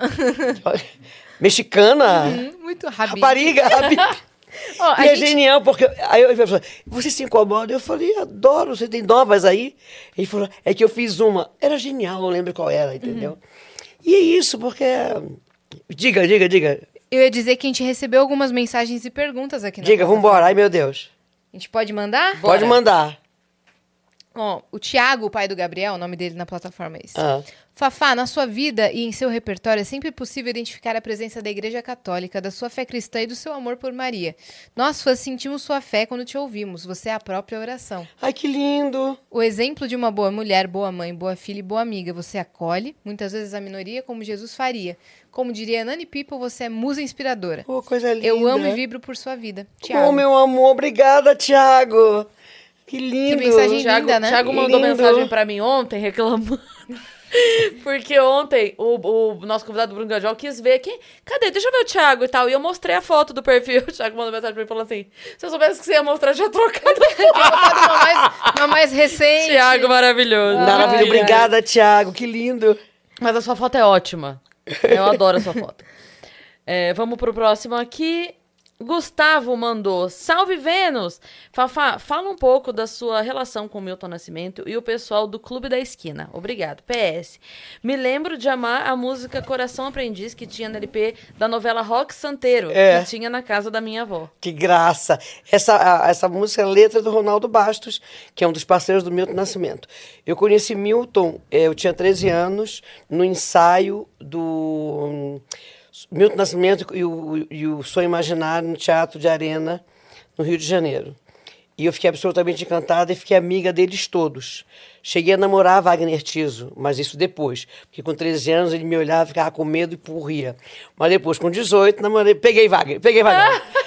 É, e a nossa relação virou com uma relação muito forte dentro da música e extrapolando a música. Né? Milton fez Sedução para mim, no Balé Maria Maria, me deu de presente algumas canções, inclusive é, às Alagoas, que foi o hino das diretas. Ele, ele e Fernando me deram de presente essa música. Adoro cantar Milton, sei todo o repertório dele, de frente para trás, de trás para frente. E acompanhei Milton em vários momentos da vida dele. Viajávamos juntos. Eu viaj... Aí, uma vez viemos fazer aqui o Anhembi, ele vinha fazer o Anhembi, e eu vim de Tiete, e ele me chamou para cantar no palco. Era eu e a Cissa, a Cissa Guimarães, namorava o Toninho Horta, eu namorava o Wagner. E eu estava começando a carreira lá, isso foi muito importante também. E Milton, e aí a partir daí eu conheci o Clube da Esquina. Beto, Lô, Márcio Borges, e fiquei muito próxima deles. O pai da minha filha, o Raul Mascarenhas, é mineiro, embora vive- sempre vivesse no Rio, é mineiro de Poços de Caldas. Então isso juntou mais a gente a Minas Gerais. É, e fiz Primo algumas... da Nani. É, exatamente, exatamente. E aí fizemos, eu fiz com, com o Beto, que eu amo o Beto Guedes, sou amiga do filho dele. É, fizemos, é, que o Beto agora está voltando. O Beto é um personagem, um grande compositor, grande compositor. E ele, é, fizemos um projeto Pixinguinha, é, na época que a gente vixe, viajava, o, a- o- foi no é, no bairro da vida, era isso, né? Era de ônibus, era de carona, mulher de caminhão. Aham. E era, eu lembro que era um, um projeto. O artista de ir onde o povo Exatamente. E fizemos o Pixinguinha, que era uma coisa às seis da tarde, numa Copa do Mundo. E a gente fazia duas sessões esgotadas. Às seis e às nove. Beto é tipo assim, Belchior. Aonde tem show, os fãs iam do Belchior e vão do como Zé Ramalho, entendeu? Então, é, é, e essa coisa mineira, é, eu gosto de Minas. Eu, digo, eu tenho uma relação com Minas muito forte, tenho relação com Pernambuco muito forte, com o Rio Grande do Sul muito forte. Eu não nasci em nenhum dos três, e, é, preciso ganhar o o título de cidadão de mineira, hein? E gaúcha também, que Pernambuco eu já ganhei. Mas eu tenho uma relação muito forte, como tenho com a Bahia, que lá eu comecei profissionalmente. Mas amo eles todos e sei cantar tudo de todos. Lô Borges, Márcio Borges, eh, Milton Nascimento, Fernando Brant, Beto Guedes eh, e por aí vamos. Você assistiu ao musical? Não, não assisti ainda. Tem que assistir. Não sei se eh, tá em cartaz ainda, se já saiu, mas é disseram que é muito bom. Ah, aquele, aque- eu assisti um há muito tempo. Não, é um de agora. Não, eu assisti há muito tempo que foi feito com aquela menina, filha do, do Billy Blanco, maravilhosa Lua, que era Lua lindo. Blanco? A Lua Blanco, é. É porque o Billy era amigo do meu pai. O pai dela era um grande compositor para Tem o irmão brasileiro. dela também, Daniel, E né? o Bilinho, tem o, tem o Bilinho, tem o, acho, acho que ela é filha do Bilinho, talvez. Acho que ela é neta do Billy Blanco. Ah, tá. Que ela é linda e canta muito bem. E eu vi com eles um especial, acho que chamava Nada Será Como Antes. Que era a obra do Milton Nascimento. É eu vi, mesmo. o dia que eu fui, o Bituca estava lá também. É Bituca mesmo, o Milton. nada será como antes, É. musical. É. verdade, esse eu não assisti, mas eu ouvi falar. Agora, quem tava fazendo o Milton no teatro musical é o Tiago Barbosa, que é ator de teatro musical, cantor maravilhoso. Foi, ele foi meu, meu, meus, meu, foi meu menino nos ídolos. Eu, ah, ele foi, passou pelo casting do ídolo. É, ele ele era, meu, ele era do meu elenco, Que é. ele fez o musical do Rei Maravilhoso. Leão. E tá fazendo agora Wicked. Wicked. É. Assistiu lindo. Wicked? Claro. Achei o. Wicked melhor que, na, que em Nova York, hein? É, aqui Olha. é espetacular. Achei. Você foi agora ou você foi no dia antes? Não, eu fui agora. Você- o voo da Elfa É genial. aqui É, é, genial, é genial. Genial. E, e o, o Médici é fabuloso. É, Tem um humor que ganha o, o espetáculo, é, que lá eles são mais duros e tal. Uhum. E tem uma. E o Ti, é eu olhei pra ele, não reconheci, porque ele tá grande, ele era magrinho, né? Ele tá forte, Aí né, ele foi faz chegando academia. perto, lembra de mim? Eu falei, Cacilda, você cresceu! Ele faz o Fiero. Maravilhoso. Fiero. Ó, É. a Iris Chuchu Ah. mandou boa tarde, meninas. Aqui em casa, nos encontros de família, não pode faltar Fafá de Belém. É Oh, unânime. coitada. A melhor cantora e a melhor gargalhada do mundo. Coitado de vocês, todo dia eu, mas tudo bem. Olha, meu amor e minha solidariedade. Não, maravilhoso, ó. Obrigada, Fafá, minha querida. É brincadeira, é Por brincadeira. favor, mande um beijo pra minha tia Zezé e pra minha mãe Neves. Zezé, um beijo grande. Neves, um beijo enorme. Devo ter cantado. Vocês devem ter cantado muitas músicas minhas, hein? Antes de casar, depois de casar, pros namorados, Tem pro música pra marido. todo tipo de é pra to- declaração, É pra né? Tudo, pra tudo. Recado é a minha especialidade. um beijo, Chuchu. Ó, você é o correio elegante da vida real. Exatamente. Cris, o show de Araras foi demais. Aproveito pra mandar um salve para os maravilhosos e quase lindos do Discord. Beijo a todos. Beijo, galera do Discord do Vênus. Como, é, como é o nome dela? Iris, Chuchu. Iris. Chuchu. obrigada de ter ido no show. Obrigada. Que carinho, obrigada. E tem mais uma mensagem do Gustav, nosso viajante aqui de sempre. Ele mandou: Salve, salve nos Janas Divas, estou aqui. Ainda não acreditamos que estando tendo o privilégio de ouvir todas essas histórias direto da fonte. Ô, meu amor. Existem pessoas que passam sem deixar rastro. Existem pessoas, como a Fafá de Belém, que não só mudam a realidade ao seu redor com seus atos, mas também restauram almas com sua voz. Nossa. Muito obrigado por iluminar meu feriado. Um grande beijo a todos. Ah, Que ele mora nos Estados lindo. Unidos. Ah, é, Hoje feriado. 4 de julho, né? Ah, hoje é. Independence Day. É. Ah, um beijo pra você, querida. Fico sem, olha, fico, fico sem graça com Você essas coisas, recebeu umas sabia? declarações bonitas Muito aqui. lindo, é muito lindo porque, assim, é, o, a- que a gente comunica é o mais importante, eu entendo, entendeu? Então, eu- quando a gente fez uma... Eu tinha passado um tempo em Portugal, então nós fizemos uma pesquisa para saber como era que me viam, né? Então tinha gente que gostava, gente que não, gostava, gente que gostava, mas gostava mais de uma fase X da minha carreira, e tem aquela leitura transversal, né? Tinha disco, não tinha disco, eu via em casa no disco da mãe, mas não tinha hoje, foi ao show, não vai ao show, vai a todos os shows. É uma colcha de retalho interessante que a gente monta um perfil.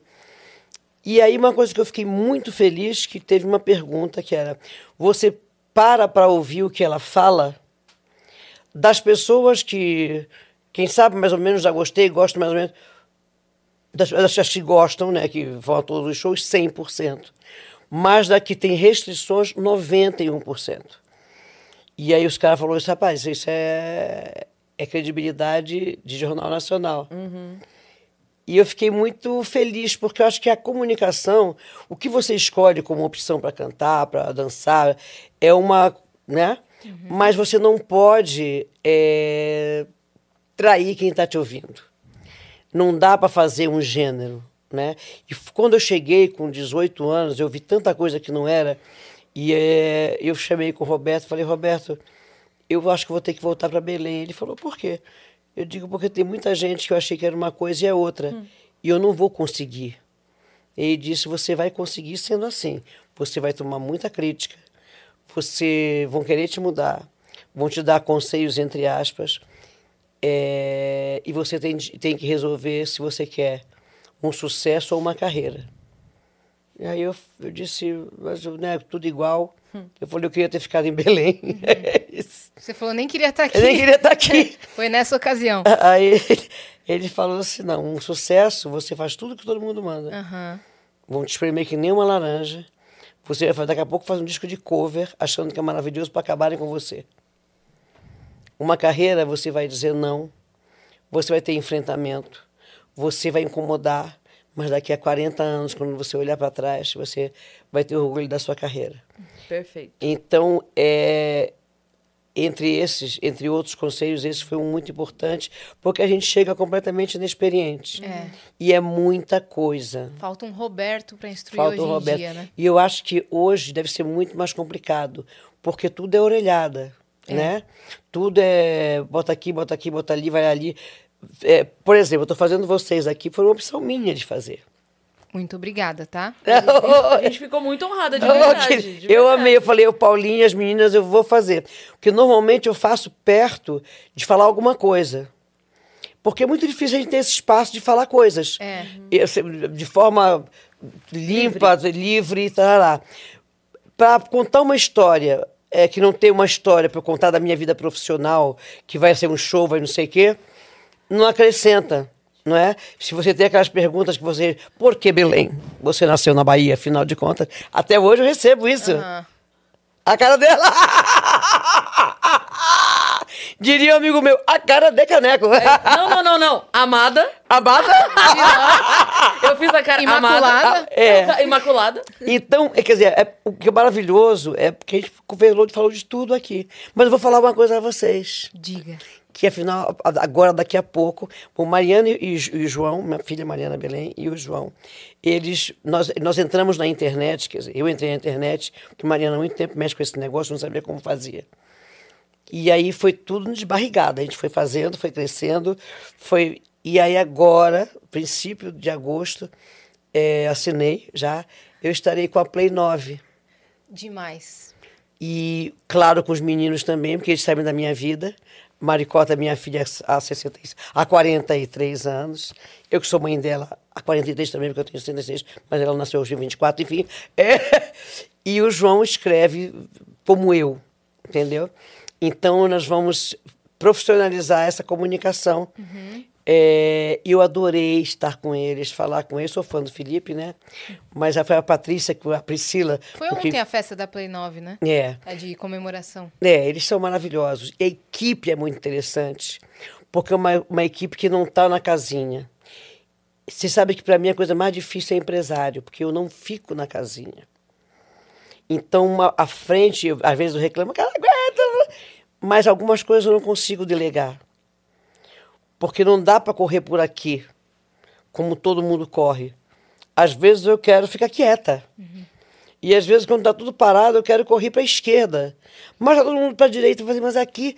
Então, você imagina quando eu gravei é, O Vermelho, 1996.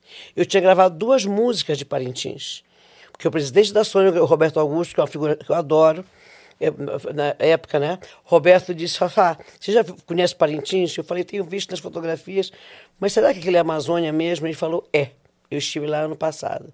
E eu queria que você, você gravasse nesse nosso disco duas músicas de Parintins. Ok. Aí ele me, me deu os discos, eu fiquei fascinada pelo som dos tambores que são graves. É de índio, é de caboclo. Que os tambores da Bahia, da Bahia são negros, são pretos, eles são mais agudos. O índio é mais grave. E eu fui criado nos tambores graves, né? Aí gravei duas músicas, que era o Passa o Sonhador e o Compasso da Emoção. E fui a Parintins. Na hora que entrou o Caprichoso e cantou o Passa o Sonhador, eu fiquei muito emocionada. Na hora que o Garantido entrou, começaram a cantar Vermelho. E aí eu disse, gravei a música errada. Essa é a música que eu tenho que gravar. Aí liguei para o diretor da gravadora, disse, já, era sexta-feira, meia-noite, sei lá. Já entrou, o disco já foi para corte? Não, vai segunda-feira, porque a gente estava finalizando umas coisas hoje. Falei, então não, não manda para corte. Por quê? Porque eu gravei a música errada. Que música errada, Rafa?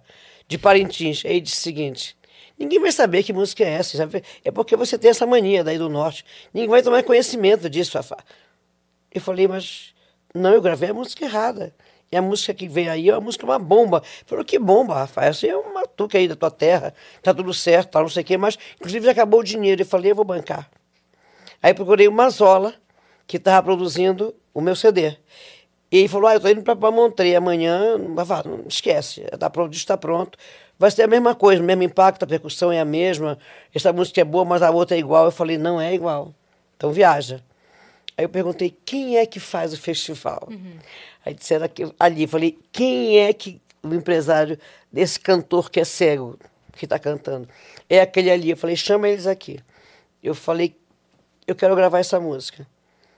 Aí o assessor de comunicação do governo, chamado Ronaldo Tiradentes, ele falou, pô, faz, tá falando sério? Eu falei, tô, eu gravei a música errada do Garantido. Mas é o seguinte, ele falou, o governador vai adorar, então vamos lá, vamos lá no governador. Vamos embora. E lá ver que a gente fica em barcos, né? Aí eu bati na porta do barco do governador, assim, umas duas horas da manhã. Saiu amazonino meio dormindo. Oi, oi, algum problema? Eu falei, não, eu quero a solução. Eu disse, teria a solução para ti e para mim. Ele falou, nossa! Eu disse, eu vou, quero gravar o vermelho. Ele era garantido. Quero gravar o vermelho, a música vermelho, porque eu gravei o Compasso da Emoção e não é a música que, que representa esse festival. A do Caprichoso é. Ele falou, o que é preciso? Eu falei, eu quero te fazer um acordo. Eu levo esse boi para o mundo e vou assinar de novo Amazônia no meu sobrenome. E você paga a conta. Ele falou, claro. Qual o valor? Aí o Ronaldo falou, nenhum, nem 0,000% do que a gente gasta no festival. Ele falou, tá aprovado. Em 20 dias eu voltei para lá, tinha uma festa do boi em Manaus, gravei o vermelho, levei o meu, meu, meu técnico, o LC Reis, que é- adora gravar percussão, é um cara genial. Gravamos lá, levei Bob Wolfson, que nunca tinha ido à Amazônia, que já tem certeza, Rafa, tenho certeza. Depois se apaixonou. Então foi o Bob Wolfson, foi, foram- Aí eu levei uma, uma equipe profissional, fazer a capa lá. E saímos às quatro da manhã para os igarapés, fotografar dentro d'água e não sei o quê. Vermelho virou hino do Benfica. É uma música, é a música que eu mais autorizei, mais assinei a autorização de todo o meu repertório. E eh, tanto Mazola quanto Miguel diziam que não era a mesma coisa, que aquilo ali ia sumir no meio do disco. Então, é esse, é essa coisa que a gente tem que ter viva. E a coragem de dizer, de bancar. A gente banca coisa errada? Claro que banca. Mas a gente só pode saber quando a gente banca. De repente, apostou e deu tudo errado. Mas tudo bem, seguiu. Ok, apostei. É, então, assim, é, e na, na arte, né, e no feeling das pessoas, a intuição, cara, é a primeira coisa. Então, é, é a tal coisa, não dá pra você seguir. Então, esse caminho meu livre, nem o empresário aguenta.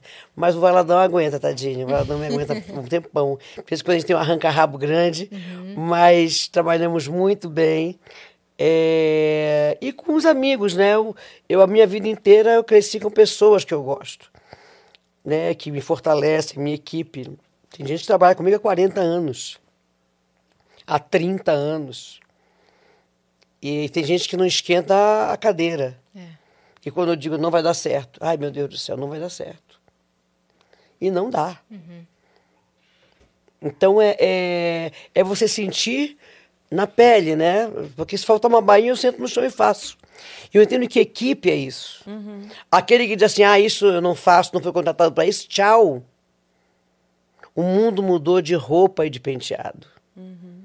De maquiagem, de rímel, de peruca, de tudo. Ou você entende que uma equipe é uma equipe, ou você vai buscar alguém que, que queira você para uma coisa específica, e quando essa coisa específica não te houver necessidade mais, você não vai ter um outro olhar para trabalhar na vida. Então, é, eu fui criada assim em casa, entendeu? Cozinho, que é uma beleza, faço uma faxina como poucas, só odeio lavar roupa, mas, lavar louça, mas lavo. É, mas é isso, isso é muito, fica muito mais fácil trabalhar, né? É muito mais Eu fácil. eu trabalhei numa produtora quando a gente fazia o fritado lá do Diogo. E aí eu tava na parte de roteiro e Aham. tinha a Carol, que era a parte de produção. E aí um dia caiu uma pauta inteira lá, a gente teve que fazer um outro roteiro. Ela sentou do meu lado e falou: Como eu te ajudo? É Se eu isso. digitar pra você o que tá aqui pra você digitar, agiliza? Carol, ajuda. Bora, então vamos. Por outro lado, às vezes ela fala, puta, eu precisava sair, porque ela era da produção, né? Eu Aham. preciso sair e ainda passar não sei onde. Não, mas eu passo lá. É caminho da minha casa. Isso é uma equipe. pegar. E todos crescem. Todos É crescem. Essa coisa disso não é comigo não existe. Não existe mais. O mundo é outro, cara. Isso eu não faço, isso eu não faço. Ajudar um colega, entendeu? Ligar um microfone, plugar um negócio, mesmo plug errado. É, é, enfim, você ser proativo dentro da sua equipe é a coisa mais maravilhosa que existe. Então, é, é, às vezes o empresário não me entende, mas eu vou me entendendo aos poucos, vou fazendo e gosto, gosto de fazer tudo. Eu, quando cheguei aos 60 anos, eu entendi, e na pandemia principalmente, eu entendi que há muito mais possibilidades de vida se você estiver aberto. Então, em novembro, eu tive uma, uma decepção grande e eu fui embora a Portugal. Isso está na hora de repensar o que eu quero da minha vida. É, e eu vinha trabalhar aqui e voltava lá, porque lá eu tenho um distanciamento. O olhar de longe, tenho grandes amigos, amigos da maturidade estão lá, e tenho muitos amigos aqui também. Mas amigo, amigo da maturidade, é, eu tenho amigos que são meus amigos há 54 anos. Amigo, amigo, há 50 anos, há 53 anos, há 45 anos. Então é amizade, né? Amizade mesmo, aquela coisa quando o bicho pega, te avisa, o bicho tá pegando, te aquieta a bacurinha, né? Ou e vem te abraçar. Não é só o abraço, é tudo. É, Aquele amigo que você não precisa ficar batendo ponto, né? Exatamente. Você sabe que ele vai estar lá É. e você Ex- vai estar aqui. E não, precisa- exatamente. E aí eu fiquei de novembro até final de abril. E para mim foi muito importante, principalmente olhar que eu podia dizer não para algumas coisas. Por eu ser proativa, por ser, por ser uma pessoa que sempre está disposta a fazer.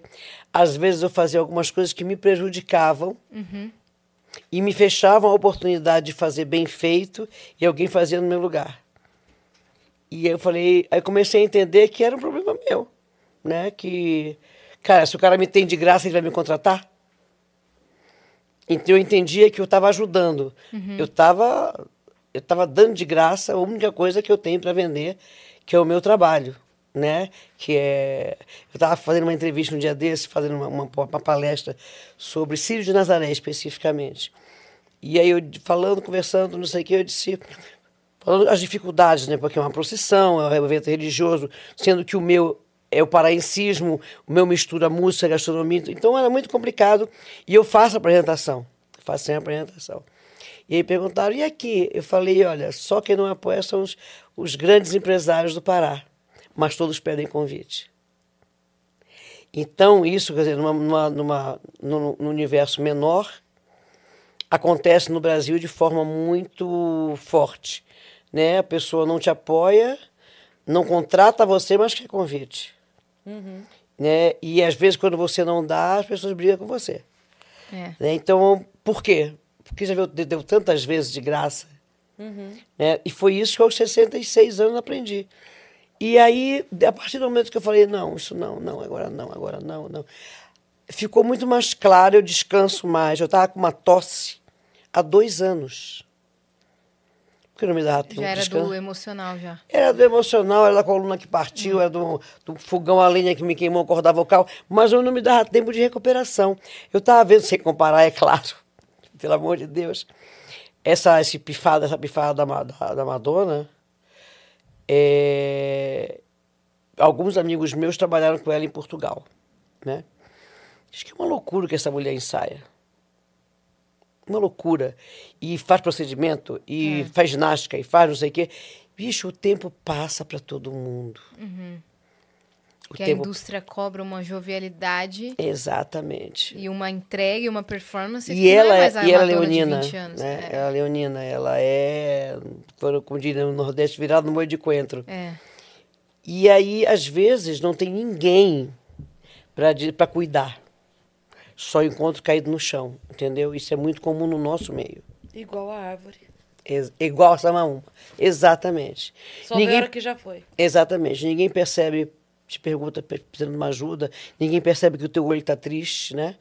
E aí foi é tudo essa... sobre a entrega. Não, mas precisa ir, precisa fazer, precisa entregar. Não É. pergunta se você tá bem. É, e quem é proativo vai fazendo. E aí, em novembro, eu tive uma grande decepção, dia 3 de novembro. Enorme. Eu perdi o chão. completamente. Profissional ou pessoal isso? As- é, pessoal. Vi- Mas onde o profissional se misturava um pouco. Mas pessoal. Que aí dói o dobro, né? Puta que. pa- Desculpa, pode falar. Pode. Pode, Puta pode. que pariu, vou te contar. Eu saí sem chão. Mariana tava comigo, Mariana não sabia o que fazer. Eu falei, segura a onda. E aí cheguei no carro e digo, agora pode desabar. E eu desabei junto. Meu olho explodiu, eu tive um derrame. Ainda bem que explodiu no olho, não foi pra cabeça. Né? Podia ter sido um AVC. Foi muito violento, muito brutal, muito. E aí eu passei uma semana meio fora do ar. Eu liguei pro seu Jorge, que foi uma pessoa maravilhosa, que estava presente nessa história. E eu falei, Jorge, é aquela cena de ontem, ele disse assim, Fafá, todos estamos com você. Todos estamos com você.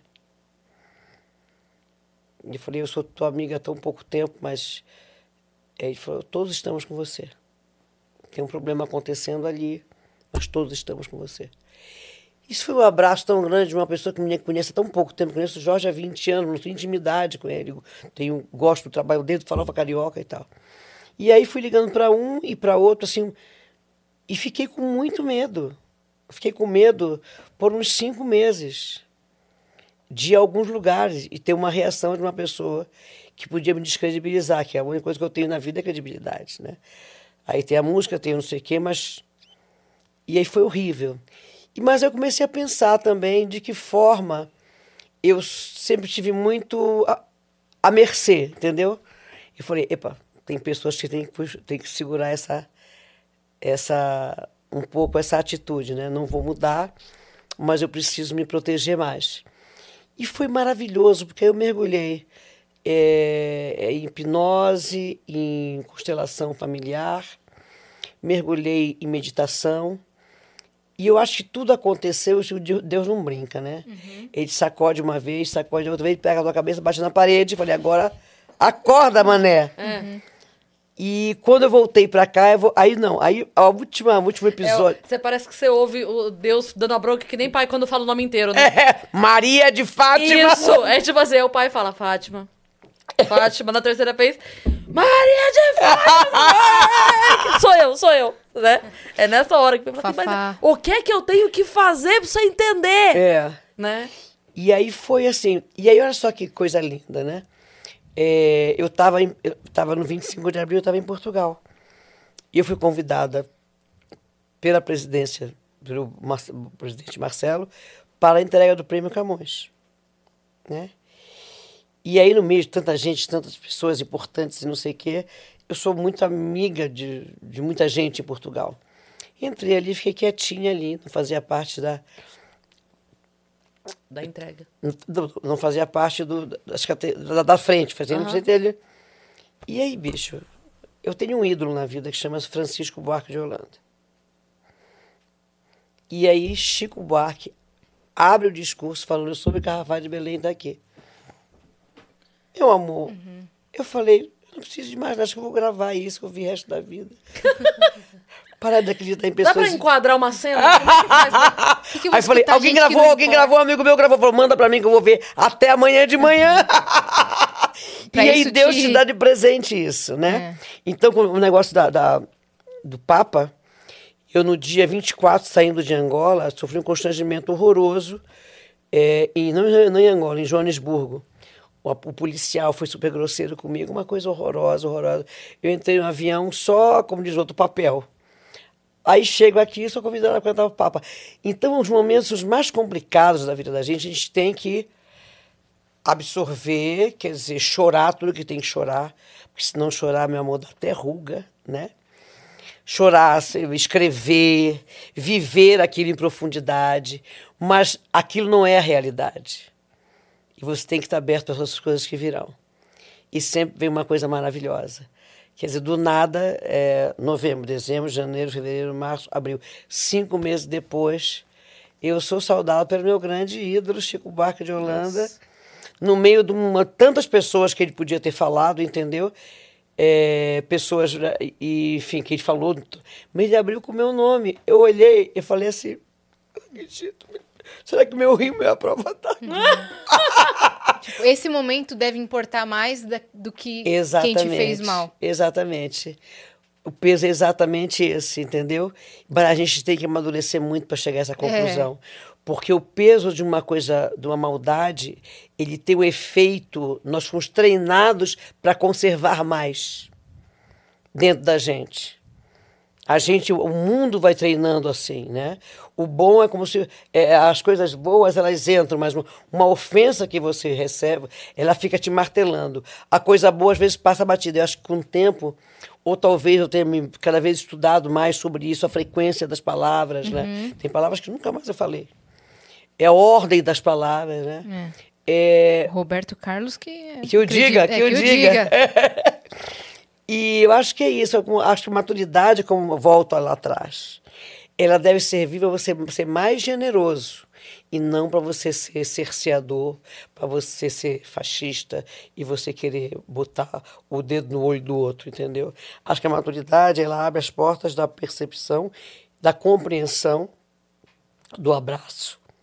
Né? Isso não quer dizer que você aceite tudo né? Mas é, ter mais condescendência com o outro. Escutar, né? É. Ponderar. E olhar o outro, né? Olhar o outro. Quando alguém quer canalha, é canalha, não tem jeito. Mas tem pessoas que estão meio perdidas, né? Né? Canalha não muda de endereço. Ele começa com K e termina com Lhá. Ah, na, lhá, lhá. Ah, Fafá, você é maravilhosa. ah, Muito incrível. obrigada por ah. Incrível, incrível. Nossa, que Vamos honra, marcar que uma parte alegria. 2. Precisamos Vamos. mesmo. Vamos marcar uma parte do Círio de Nazaré em Belém. Nossa! Ah! Vamos no restaurante que a Cris falou. Isso. Bora, lá no meio do rio. Vamos fazer um lá. Vênus no meio do rio? Bora, meu amor. Bora. Nossa! Sabe que eu recebo meus convidados, vamos direto no meio do rio. Ah, é? Não é tão longe, porque tem que ter rede. Aham. Aí em frente é Belém. Então Serve? é isso. Serve, claro. A gente vai fazer lá, um- lá nas docas? Hum, não, lá no meio de... Lá? A Ilha das Onças. Ah, tá. Tá, a gente combina o local, mas vamos fazer. Mas não tem onça.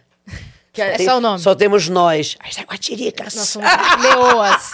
Ali nas docas tem aquele, aquele trilho que fica quando É tem lindo, música. é. Aí a gente sobe lá e fica fazendo Vênus lá de cima, passeando. Assim, É lindo. Quem construiu aquilo é um homem chamado Paulo Chaves. Meu queridíssimo amigo que nos deixou na pandemia, acho que foi das perdas mais violentas que eu tive na minha vida. O Paulo redesenhou a cidade de Belém. E ele foi sendo afastado pelos seus pares, pela sua sofisticação, sua leveza e sua incompreensão de que o chulo tinha que estar no lugar do que é importante.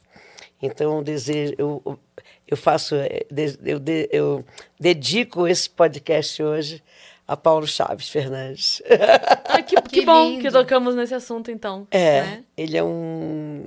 Partiu para um. Partiu numa. Ele escolheu partir, mas deixou uma obra que vai perpetuar Belém na história e na COP25, vão dizer, diz que é isso, Paulo Chaves. Uhum. Isso, Paulo Chaves. Isso, Paulo Chaves. Perfeito. Maravilhoso. Maravilhosa. Meninas, muito obrigada. A gente que agradece. Espero que você tenha gostado. Amei, amei, nem passou. Não vai xingar o Paulo? O Vieira, É. não. os paulos da minha vida são tão importantes. Ah! tcharararararira. E mais não falo. Parararirarira. Ó, sigam Fafá de Belém em todas as redes sociais. Bora. Escutem Fafá de Belém em todas as plataformas digitais, né? Tem agenda de show, Fafá? Pois tá é. lá no Instagram? Eu- com essa história toda que eu tive do. Eu, eu cancelei tudo, eu faço pontualmente. Em novembro estreamos um novo espetáculo. Mas temos o Koala, temos Chico Buarque, canta- eu cantando Tanto Mar, que é o disco que eu fiz do Chico Buarque. Dia 28, 29 e 30 de julho. De julho. No Sesc Vila Mariana. Tem o Petrópolis. é, Eu, eu- eu cancelei tudo, mas de repente eu digo, "Ah, eu faço. Eu cancelei tudo, mas dia 28, 29, É, 30 e não, outubro, mas é abril. novembro. Até abril eu traquei a agenda. Cheguei e falei, abre a agenda. Ele falou, mas agora, abre. É, aí faço é, Petrópolis, dois dias, dia de dia 15 e 16 de julho.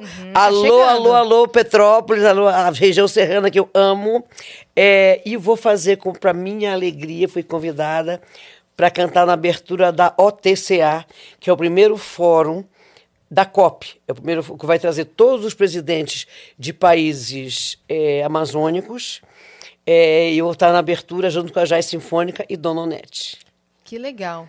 E aí vamos fazendo meio que tem tanta coisa acontecendo a partir de agosto e faço aniversário A dia pessoa que não 9. faz mais nada. Não, mas eu falei que eu não Trancou a fazia. agenda. Se isso Tranquei trancar a agenda, é, amor, é. Como é que é destrancado? eu falei que deu um Ronivon. Tranquei a vida num apartamento. Lindona. Obrigada de verdade por você ter vindo. Obrigada a vocês. Um beijo muito, muito, muito grande a todos que estão ouvindo a gente, que estão vendo a gente, que tão- vão fofocar com a gente. É. Tô aqui, tô de olho, hein? É Ó. isso aí. Boa. Então você já se inscreve no canal do Vênus pra você assistir sempre a gente. Aqui. Exatamente, Tá sempre a gente. E também sigam a gente em todas as redes socia- sociais pra acompanhar a agenda, arroba o Vênus Podcast. Inclusive vai ter uma atualização dessa semana, que o episódio de quinta-feira não vai mais rolar. De sexta. De sexta-feira não vai mais acontecer com o Nelson Freitas, por questão de logística, mas a gente vai remarcar, ok? É, daqui a pouco eu volto na sexta-feira, brincadeira. Pronto, Por tá mim, Ah, não posso mais, eu não estarei aqui, não estarei aqui, não, Não, estarei aqui. A gente ainda vai fazer aquele rolê Portugal. Ex Vai. ah, claro, devendo, claro, né? claro, claro, Isso, claro, é claro, isso, claro, tá claro. E segue a gente também nas nossas redes pessoais sensuais. Cris Paiva com dois S e Asi Assine. Segue a gente lá. Um beijo. Beijo. Olha, segue, me segue também, Fafá Dem- Demudo Belém no Ponto Instagram. O Fafá Demudo Belém ponto oficial é no TikTok e as redes Varanda de Nazaré. Lá tem, e no YouTube também tem um, monte de, tem um monte de coisa lá no YouTube. No meu Boa. canal e na varanda, vambora. A gente deixa todos os links aqui na descrição Exatamente, vídeo. eu escrevo tudo pra vocês, quer dizer. Quer dizer, a doida. Beijo, meus amores. Beijo. Beijo!